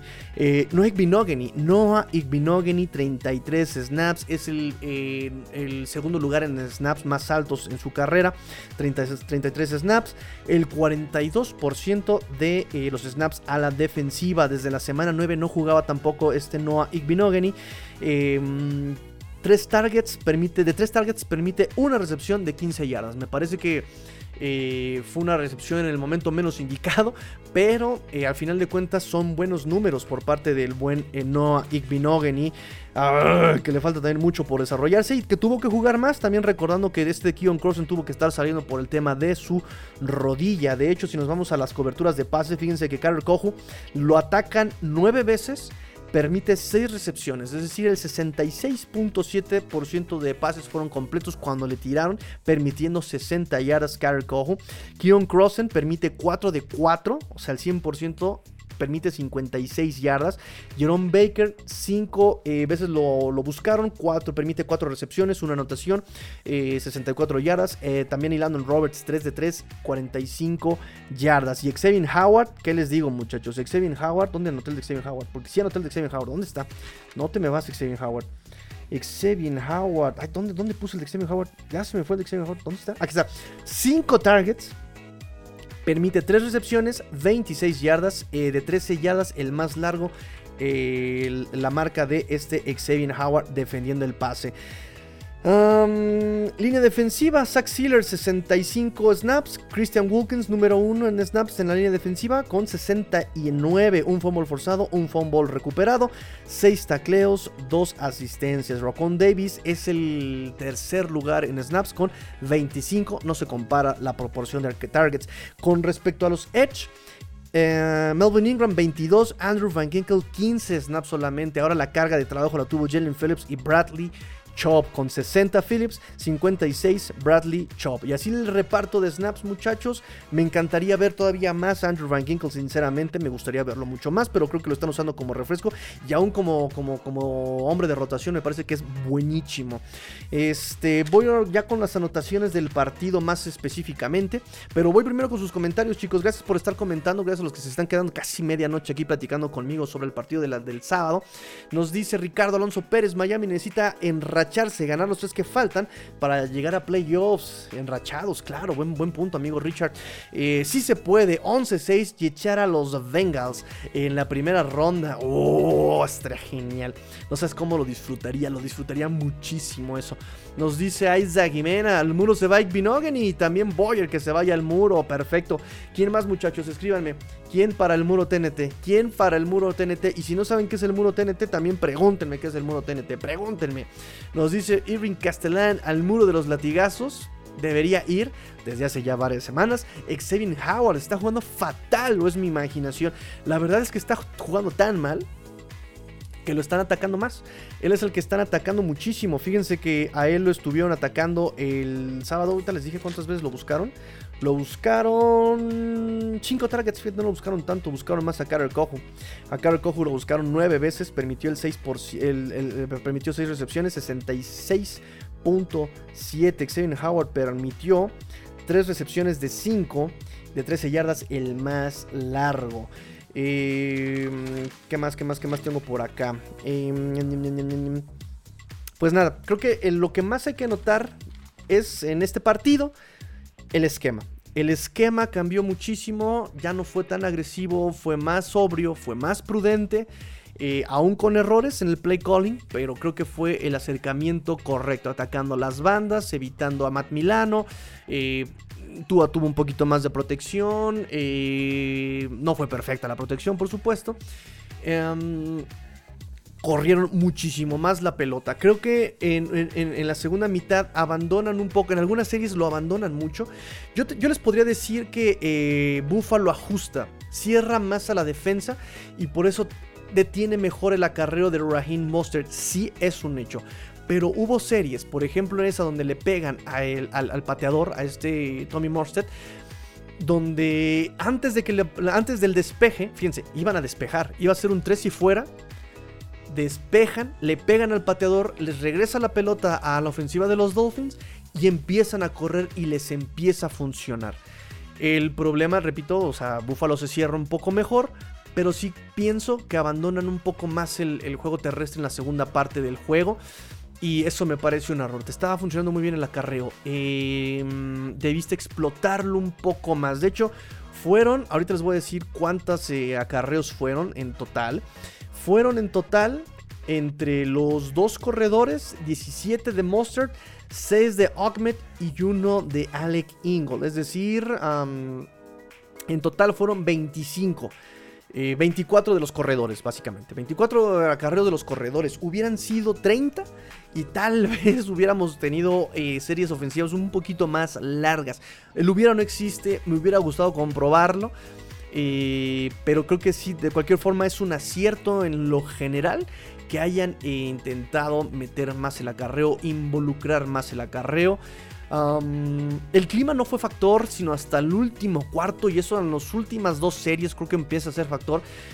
Y eso también me gusta, que no tuvieron que esperar a que llegara la nevada, a que llegaran los vientos fuertes para empezar a correr la pelota. Creo que mm, fue un acierto.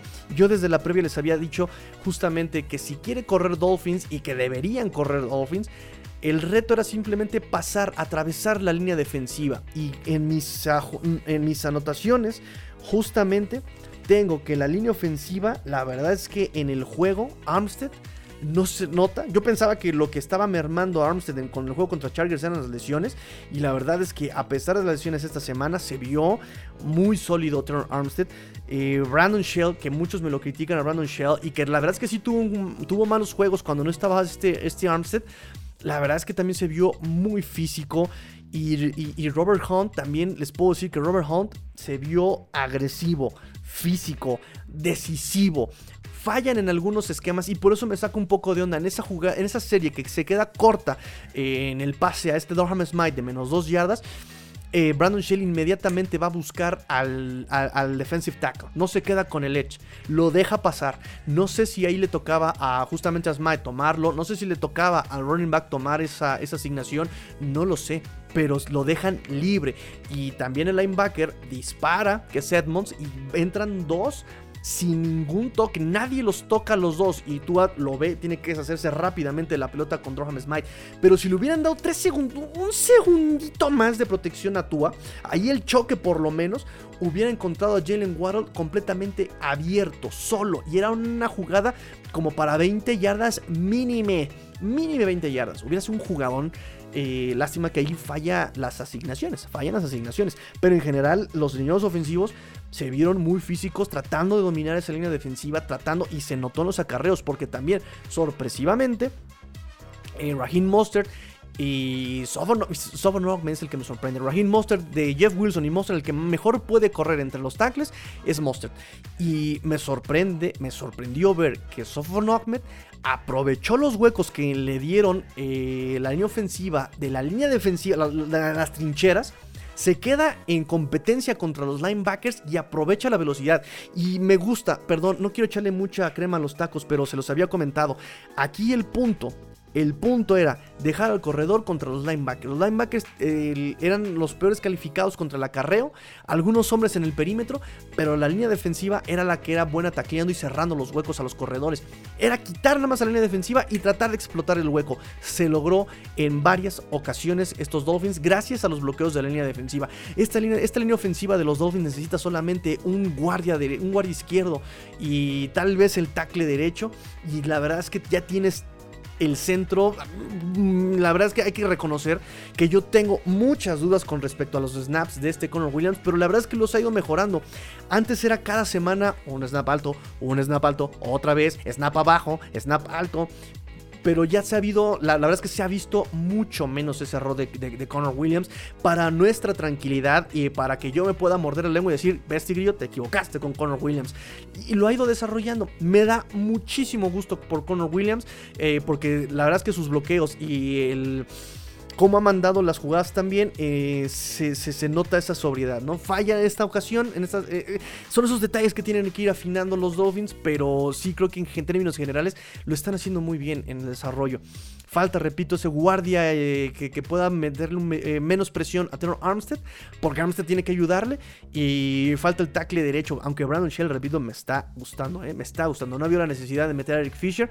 Se vio muy físico Brandon Shell también. Mm, hemos visto cómo ha dominado uno contra uno a ciertos jugadores de cierto peligro.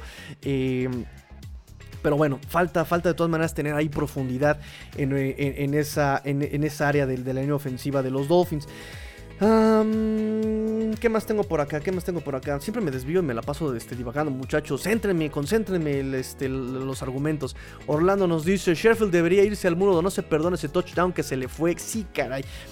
Y, y ahí, si Sheffield hubiera atrapado esa, esa pelota, ni el arbitraje nos hubiera, hubiera apoyado con nosotros, ¿saben? O sea, ese es el punto, ese es el punto.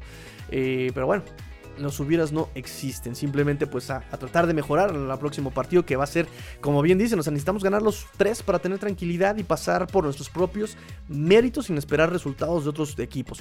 Nos dice Ricardo Richard, nos dice exactamente el touchdown de la diferencia a nuestro favor, joven Ángel. Eh, joven Orlando, no sé.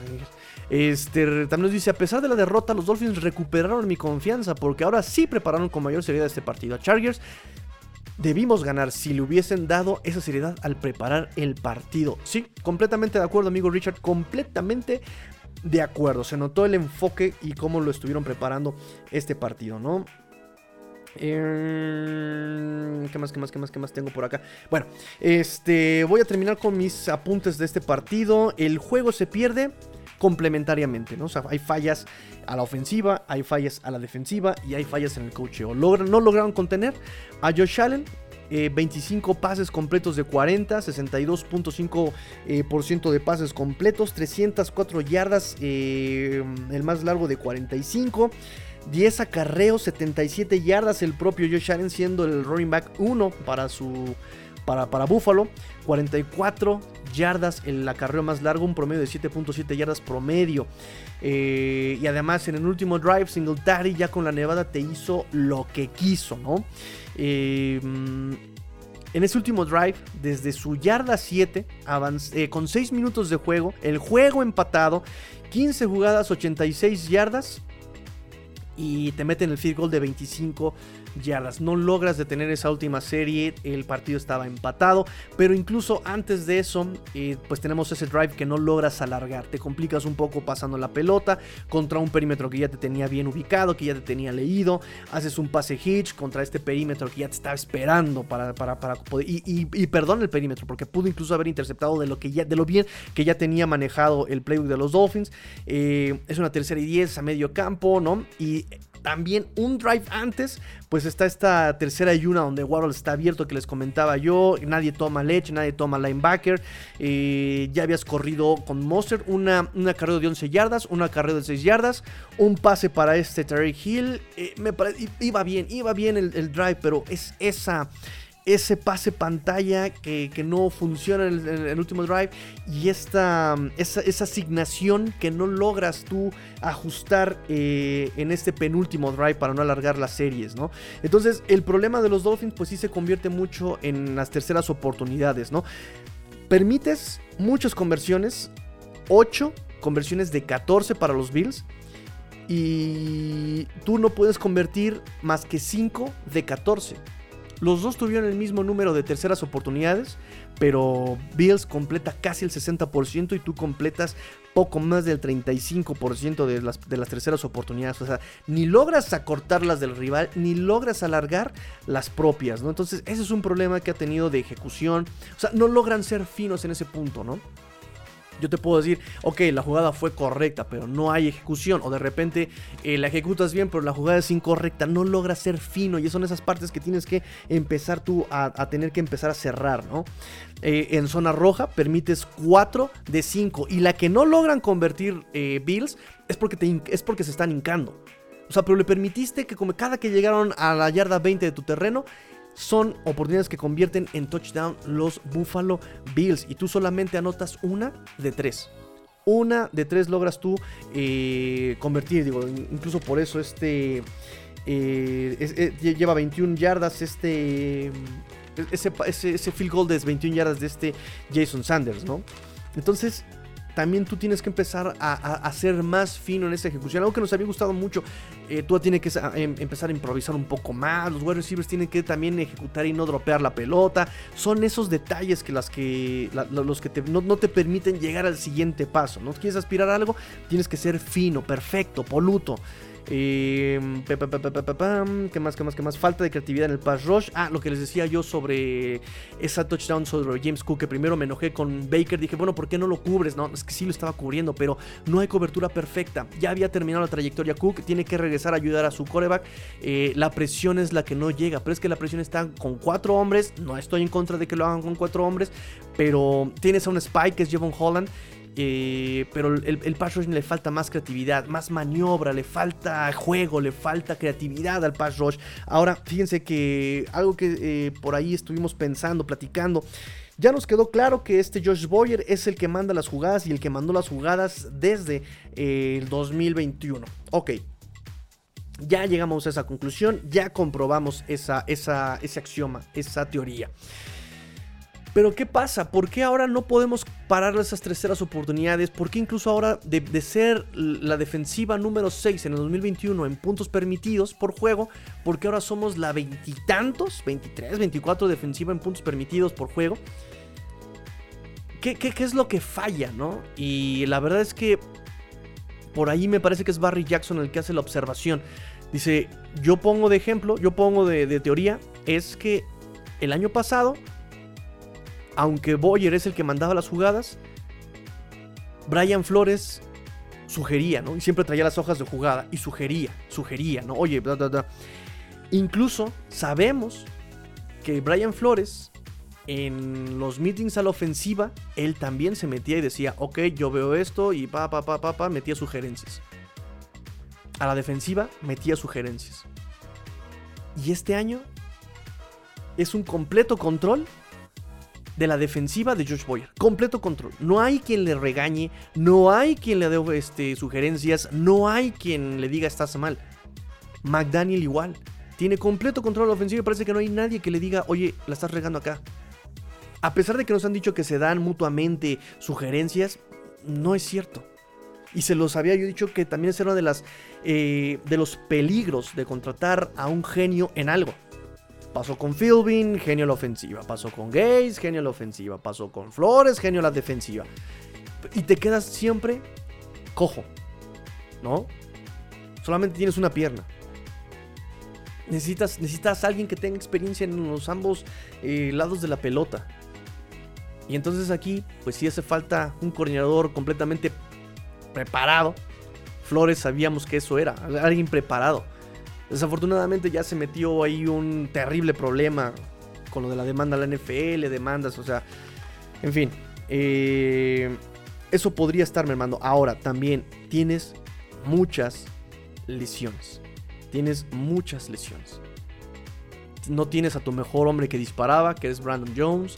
No tienes a tu segundo, a tu segundo tercer hombre que mejor disparaba, que es Nick Nira. Porque el segundo era Javon Holland.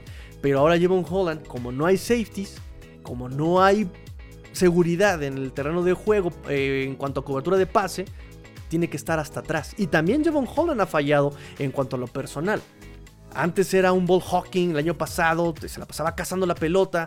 Este año también ha fallado tacleos, ha fallado pases en la cobertura, le han completado pases, eh, de repente ataca mal el tacleo. Ha fallado Javon Holland, ha fallado también. Y todos han fallado en ese punto importante. ¿Sí? Ya, por ejemplo, cuando Boyer mete el, esquema correcto, no logran capitalizar la jugada. No logras llegar al clímax, no logras por de- no logras terminar lo que empezaste por meros detalles. Fombleo, lograste que fombleara a Josh Allen, le estás pegando a Josh Allen y no lo logras convertir en puntos. No lo logras convertir, o sea, ya estás llegándole a Josh Allen, no logras convertirlo en captura. Em, cuando ya por lo menos este Boyer está metiendo bien el esquema, ¿no? Eh, los wide receivers, ya llegaste a la zona de anotación y no te logras quedar con la pelota en la zona de anotación. En fin. Este, entonces eh, la defensiva pues es eso, tienes lesiones, el esquema falla, ya no hay quien te sugiera las mejoras como Brian Flores lo hacía, McDaniel no te va a sugerir nada a la defensiva, no tiene las credenciales para hacerlo, eh, y pues solamente manda Boyer en la defensiva, ¿no? Y si a eso le- le- le- le sumas las lesiones y le sumas un mal cocheo en la táctica individual, en la técnica individual, perdón, eh, pues sí, y la falta de creatividad, repito, por ejemplo en la línea defensiva, o sea, te estás quedando corto, pues es lo que te está generando que no logres acortar las series del, del equipo rival, ¿no? Eh, y se ha visto tres semanas donde el equipo contrario te rebasa muchísimo en proporción de snaps a la ofensiva. Eh, el juego terrestre, pues ya le dijimos, bienvenido, bienvenido al juego terrestre, ¿no? No todo está perdido con McDaniel, supo que acarreando la pelota eh, se podían mover también las cadenas, ¿verdad? Habíamos justamente hecho énfasis en la previa de que había mejores maneras de llegar a las terceras oportunidades, tanto defensiva como ofensivamente, y por lo menos en la ofensiva ya aprendimos, ¿no? Ya fueron menos terceras y largas en esta ocasión. Eh, Buffalo está bien rankeado contra el acarreo, pero tal vez porque los equipos están perdiendo muy pronto y tienen que alcanzar el marcador, tienen que abandonar el juego terrestre y tienen que empezar a lanzar la pelota más que correr, ¿no? Y se vio en este partido. Si desde el principio le juegas al tú por tú, físico, agresivo, eh, con decisión, ¿no? Este, con fortaleza, vean cómo sí empieza a sufrir los Buffalo Bills. Espero que apliquen la misma contra Green Bay la próxima semana. El reto era pasar la línea defensiva contra los linebackers, el corredor, se logró. Eh, incluso correr entre los, entre los guardias, también ya lo comentamos, em, evitando a Matt Milano, ¿no? Se explotó el lado derecho también de la línea defensiva de los, de los Buffalo Bills, ¿no? Eh, como lo hizo Detroit, como lo hizo eh, los Jets. Buffalo justo un poquito cerrando la línea defensiva, jugando, cerrando los linebackers en la segunda mitad. También Dolphins abandona un poco el juego terrestre, que eso creo que fue el error, ¿no? También la línea ofensiva, ya lo habíamos platicado, hace su parte. Y también este... Mustard se vio también como jugando por el contrato, porque también su contrato es de un año, entonces también está tratando de, extender ese contrato, ¿no? Fuerte, físico, veloz, ¿no? Nada más hay que recordarle a Raheem Mustard que hay que levantar las rodillas, porque hubo carreos donde nada más le, le pegaban al tobillo y se tropezaba, y técnica básica tienes que levantar las rodillas. ¿Por qué les enseñan a los, a los corredores, a los atletas a levantar las rodillas y a patear? O sea, levantas la rodilla y pateas, levantas la rodilla y pateas, levantas la rodilla y pateas. Porque esa es la técnica para correr. Si te topas con un obstáculo, el obstáculo lo estás empujando, empujas, levantando la rodilla justamente también. Por si me agarran el tobillo, yo levantando la rodilla, me sueltan el tobillo. Es técnica basiquísimísima, basiquísima. Eh, técnica de acarreo y de correr. Se olvídate de técnica de correr hasta para cualquier atleta. O sea, practicando atletismo. y por último, no todo es malo. Digo, también este, la kriptonita de, Tua no es el frío. La kriptonita de Tua no es el frío. Jugó bien, jugó eh, sólido. 102 eh, de coreback rating. Eh, aún con dos partidos malos sigue siendo número uno en coreback rating en la NFL. es número uno en muchas de las estadísticas NFL importantes. y el problema no vino con la nieve. Em, realmente la nieve llegó hasta el último cuarto y el problema le cayó más bien a la, defensiva, ni siquiera a la ofensiva. Más bien fueron esas últimas dos series al final que fueron, fueron básicas. Eh, en esos dos errores que costaron todo, ¿no? Dos errores que te costaron todo. Pero son cosas de la curva de aprendizaje, tanto del esquema el roster con el esquema, el cocheo con el esquema, o sea, es, cosas que tienes que ir aprendiendo. Y al final, conclusiones, Dolphins caen al séptimo sembrado, eh, tienen que ganarle a Patriotas y a los Jets para lograr playoffs, evidentemente si le ganas a Green Bay quedas con mucho más tranquilidad.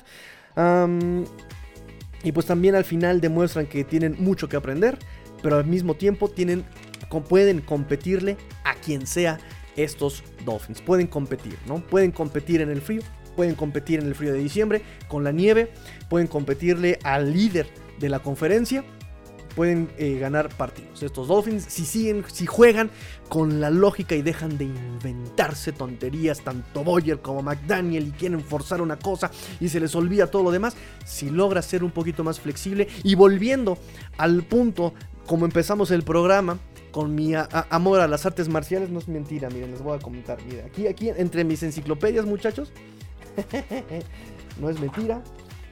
Aquí tengo mi libro de artes marciales. ¿Cómo de que no? Ahí está. Mi libro de artes marciales. Que hace, hace rato no, no practico ya. Este, pero a final de cuentas, muchachos, hay que aplicar el consejo de Bruce Lee. Sean como el agua. Be forms, shapeless. Be like water, my friend. Sean como el agua, ¿no? Tienes que adaptarte, aprovechando tus fortalezas contra las debilidades del equipo contrario. Te funcionó contra Búfalo, te quedaste a nada por detalles, por detalles. Por eso nos vamos frustrados, tristes, porque exactamente es un juego que se luchó, se peleó, no hay, no hay victorias morales, es triste, complicado, pero al final es el primer año de McDaniel, es el primer año de este proyecto. Y creo que está, mientras siga jugando con pasos sólidos, sobrios, este equipo va a dar muchísimo. Este. En fin, terminamos muchachos. Eh, si ya no hay más comentarios, terminamos el programa. Mañana tenemos roundtable. Ah, tenemos un comentario aquí de Abraham. A ver, nos dice Abraham. Saludos, Tigrillo. Me uno a la niña. ¿Qué? ¿Qué? Me uno a la niñita con Trade Gesicki porque no están usando conjugadas a nuestros Tyren. Nox fue la válvula de escape de los Bills. Los Fins no aprovechan a su Tyren en zona roja. Mira, eh, eh, mira, ok. Eh, fíjate que esa. Lo pensé justamente antes de empezar. Estaba yo aquí activando y estaba yo aquí haciendo todo eso. Y, lo pensé también y dije. No, no, no, no están dándole juego a, a ¿no? Le están dando solamente, dijimos, en la semana pasada fueron creo que 9 snaps. Esta semana fueron 12 snaps. pero al mismo tiempo me pregunto y digo, ok, pero ¿cómo le piensas dar juego cuando no tienes protección y necesitas saltar en bloqueador? Ese es el problema. Ese es el problema. Ese es el problema. Y... Aunque claro, necesito revisar las jugadas. Y, también me, llegó, me llegó esa duda también. ¿Qué jugadas le están dando? Porque también quiero ver qué, qué tipo de jugadas le dan. Eh, algunas que noté, por ejemplo, contra San Francisco y contra Chargers, le dan jugadas donde medio bloquea y sale a pase pero quiero realmente averiguar, y eso obviamente lo voy a ver eh, notando, estudiando, sentándome realmente a ver el, el, el, em, el, tape con mi gamebook en la mano, buscando solamente las jugadas de Gesicki. Ajá, lo voy a hacer yo creo que mañana en el metro. mañana en el metro tengo chance, ya descargué el, tape en mi teléfono. Eh, y ver qué tipo de jugadas le dan a Gesicki. Porque, por ejemplo, hay jugadas en Empty Formation donde no hay protección de pase, donde ahí no necesitas a Dorham Smite. Y ver si realmente estás metiendo a Gesicki en ese tipo de jugadas, ¿no? Eso es lo que tengo que ver. Eh, porque por esfuerzo no ha parado. O sea, de verdad que el chavo ahí está y está con la cabeza abajo y está. O sea, el chavo sí le está echando ganas. Eh, no se ha puesto de diva, no se ha puesto de reina, no se ha puesto. O sea, el tipo está, está enfocado. Eh, pero también cómo puede brillar con solamente 12 snaps, 9 snaps. Y, repito, necesito ver qué tipo de snaps le están dando, ¿no? Eh, si lo ponen a bloquear, si lo ponen a, salir a pase. Eso lo tengo que ver con, con, con Focus, lo tengo que ver con este. También, repito, con, con el tape. Mañana en el metro reviso este partido con, con Gamebook en la mano. y también me parece que si tú le pones una buena línea, una buena protección a Tua que no dependa del Tyren, puedes hacer grandes cosas con Gesicki, pero pues el punto es ese, no tienes protección, te estás enfrentando a buenos a buenos eh, pass rushers. No sé, es complicado. Es complicado, así que trade Gesicki no tanto. Más bien habría que encontrarle su lugar, ¿no? Y ver esas jugadas de red zone, como tú bien dices, porque incluso está este Tua y este partido, algo que no comenté, pero que sí también es de notarse, es que tú esta, este, esta semana sí utilizó a sus checkdowns, sí utilizó sus hot routes, sí utilizó eh, las válvulas de escape, pero estuvo más con el tema de los running backs, estuvo más con el tema de Ali Kingold, estuvo más con jugadas diseñadas para ir eh, con, el bubble, con, o sea, pero ya eran jugadas diseñadas así, como pasas pantalla, por ejemplo. Y además, si tienes a Mike Gesicki, no lo vas a usar en un bubble. A él exactamente lo vas a usar en una trayectoria más larga, ¿no? Entonces, Mike Gesicki no es un Tyrant tipo Dawson Knox. Definitivamente no. Él podría ser un Tyrant más tipo Darren Waller, pero no es tan rápido como Darren Waller. Ese es el problema con Gesicki. Eh, para ese tipo de válvulas de escape está Dorham Smite. Dorham Smite ni siquiera fue utilizado en ese tipo de trayectorias. Fue solamente un target para Dorham Smite en una trayectoria de escape, exactamente, ¿no? Eh, él atacó el flat eh, en un movimiento de around, o sea, parte del lado izquierdo en wing, corre hacia el lado contrario. Y hace un tipo. Sí, hace, hace, su, hace su línea lateral. Hace sale al flat eh, y ahí Tua, cuando ve la presión de dos hombres de Búfalo, le alcanza a tirar así la pelota, se la flota. Roham Smite lo alcanza a recibir, pero les digo, estos, estos cornerbacks estaban bien vivos hacia esa zona. Entonces lo taclearon inmediatamente a Roham Smite y fue una jugada de menos dos yardas. Entonces yo creo que, y me parece correcto, por eso me hace un poco, me brinca un poco la jugada contra Rick Hill eh, en esa tercera y 10, donde metes un pase pantalla cuando estás viendo que los cornerbacks están bajando rapidísimo. Repito, lo dije yo desde la previa, prohibido el pase hits, estos cornerbacks bajan muy rápido. Y lo haces con este. con, con Hill, me parece la jugada incorrecta. Em, y esta jugada, la, la trayectoria de Waddle estaba libre estaba libre. Bajaron el linebacker y el edge. Si tú hubiera tenido un. Si, si Durham Smith se hubiera quedado a chocar al, a, Gregory Rousseau, que le hubiera caído a las tablas, así que se lo cañaba, ¡pum! a las tablas, estaba solo Jalen Waddle, ¡pum! Se iba a ir unas 20 yardas. Pero el hubiera no existe, Durham Smith sale la trayectoria, entran dos, se deshace rápido la pelota Tua y lo demás es historia. Nos dice Julio Carmona, saludos coach, gracias por lo de coach. Si es posible ese trade, ya no. Hoy ya no. Tiene que esperar a que termine el año fiscal de la NFL para eh, que haya un trade. Ahorita ya no. Ya la fecha límite de cambios pasó en noviembre. Noviembre 1, noviembre 2, noviembre 9, por ahí de esas fechas.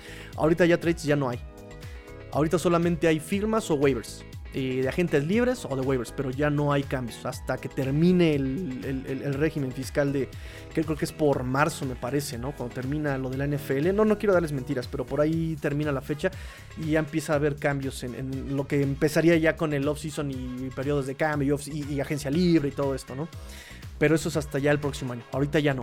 Ahorita ya no. Que también hay que ver, porque si en marzo también termina el contrato de este Mike Gesicki, pues igual ya no, ningún equipo va a hacer cambio, ¿sabes?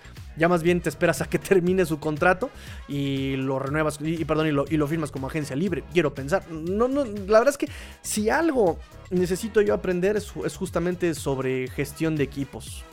En ese punto, por ejemplo, este Rudy Jacinto es, un, es, un, maestrazo en eso. O sea, en administración de equipos es un maestrazo este hombre y necesito yo aprenderle mucho de él. Yo apenas es mi. Eh, ¿Qué les gusta? Tercer año estudiando en FL. Y la verdad es que yo jugué un poco y me metí mucho en táctica, técnica, pero me falta esa parte de, de gestionar equipos, ¿no? Entonces, este. Podemos investigar, podemos investigarlo juntos, aprender juntos. Eh, y, repito, creo que, el, creo que el camino sería ese. Si yo quiero a Gesicki, ya espero que. Yo sé que el próximo año va a ser este agente libre, ¿no? Em, y, ya, porque ahorita ya no hay, ya no hay cambios, ¿no? Además, me parece que nadie se interesó en Gesicki. Entonces, eh, eh, antes, de la, antes de que acabe la, fecha de cambios, creo que nadie se interesó en Gesicki. Entonces, si se mueve Gesicki, va a ser por fin, por, fin de contrato y él va a jugar con, eh, él está jugando con etiqueta de jugador franquicia, se acaba el contrato de jugador franquicia de un año, se acaba en marzo, ya en marzo tanto Andrew Van Ginkle, este muchacho Raheem Mostert, eh, Melvin Ingram, Trey Flowers y todas estas gentes que, todas estas, personas que firmaron por un año eh, son agentes libres. entonces hay que estar al pendiente.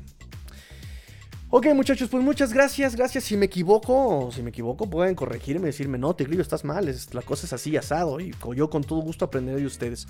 Eh, muchas gracias, muchachos, por eh, quedarse conmigo hasta la medianoche. Va a ser un, una hora cuarenta. ¿Cómo voy a subir esta podcast, muchachos? Es demasiado. Bueno, muchas gracias a los que se quedaron, chicos. Este, nuevamente quisiera yo recordarles que vamos a llegar. Eh, nuestro propósito de Año Nuevo es llegar a los 500, las 500 suscripciones, muchachos. Ya aquí eh, la niñita nos compró unos globitos para festejar. Este, así que por favor, por favor, por favor, por favor, muchachos, suscríbanse, compartan, comenten. Todo para poder este, llegar a los 500 antes de que acabe el año y poder inflar los globitos y festejar con champán. Ahora sí, ahora sí traemos la champán. Este, y listo, muchachos. Pues ahora sí me despido. Pórtense mal, cuídense bien, sea en el cambio, nos dice Ricardo, mándame ese delfincito de Plucha León, Guanajuato, regalo, tigrillo. ¿Qué pasó, muchachos? No, este hombre, este, este, este delfín, fíjense que viene de California, de hecho. Curiosamente viene desde California. Si no mal recuerdo, viene de San Francisco. Este, y pues es, ya es como, como...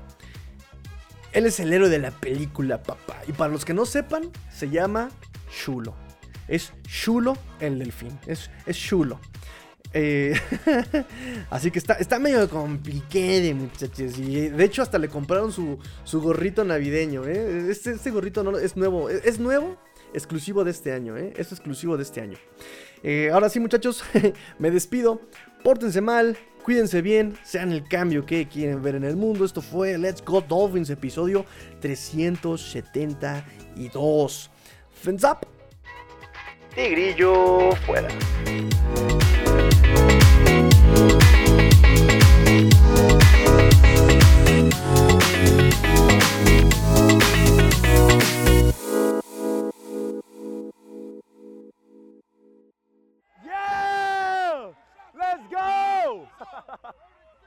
Let's go!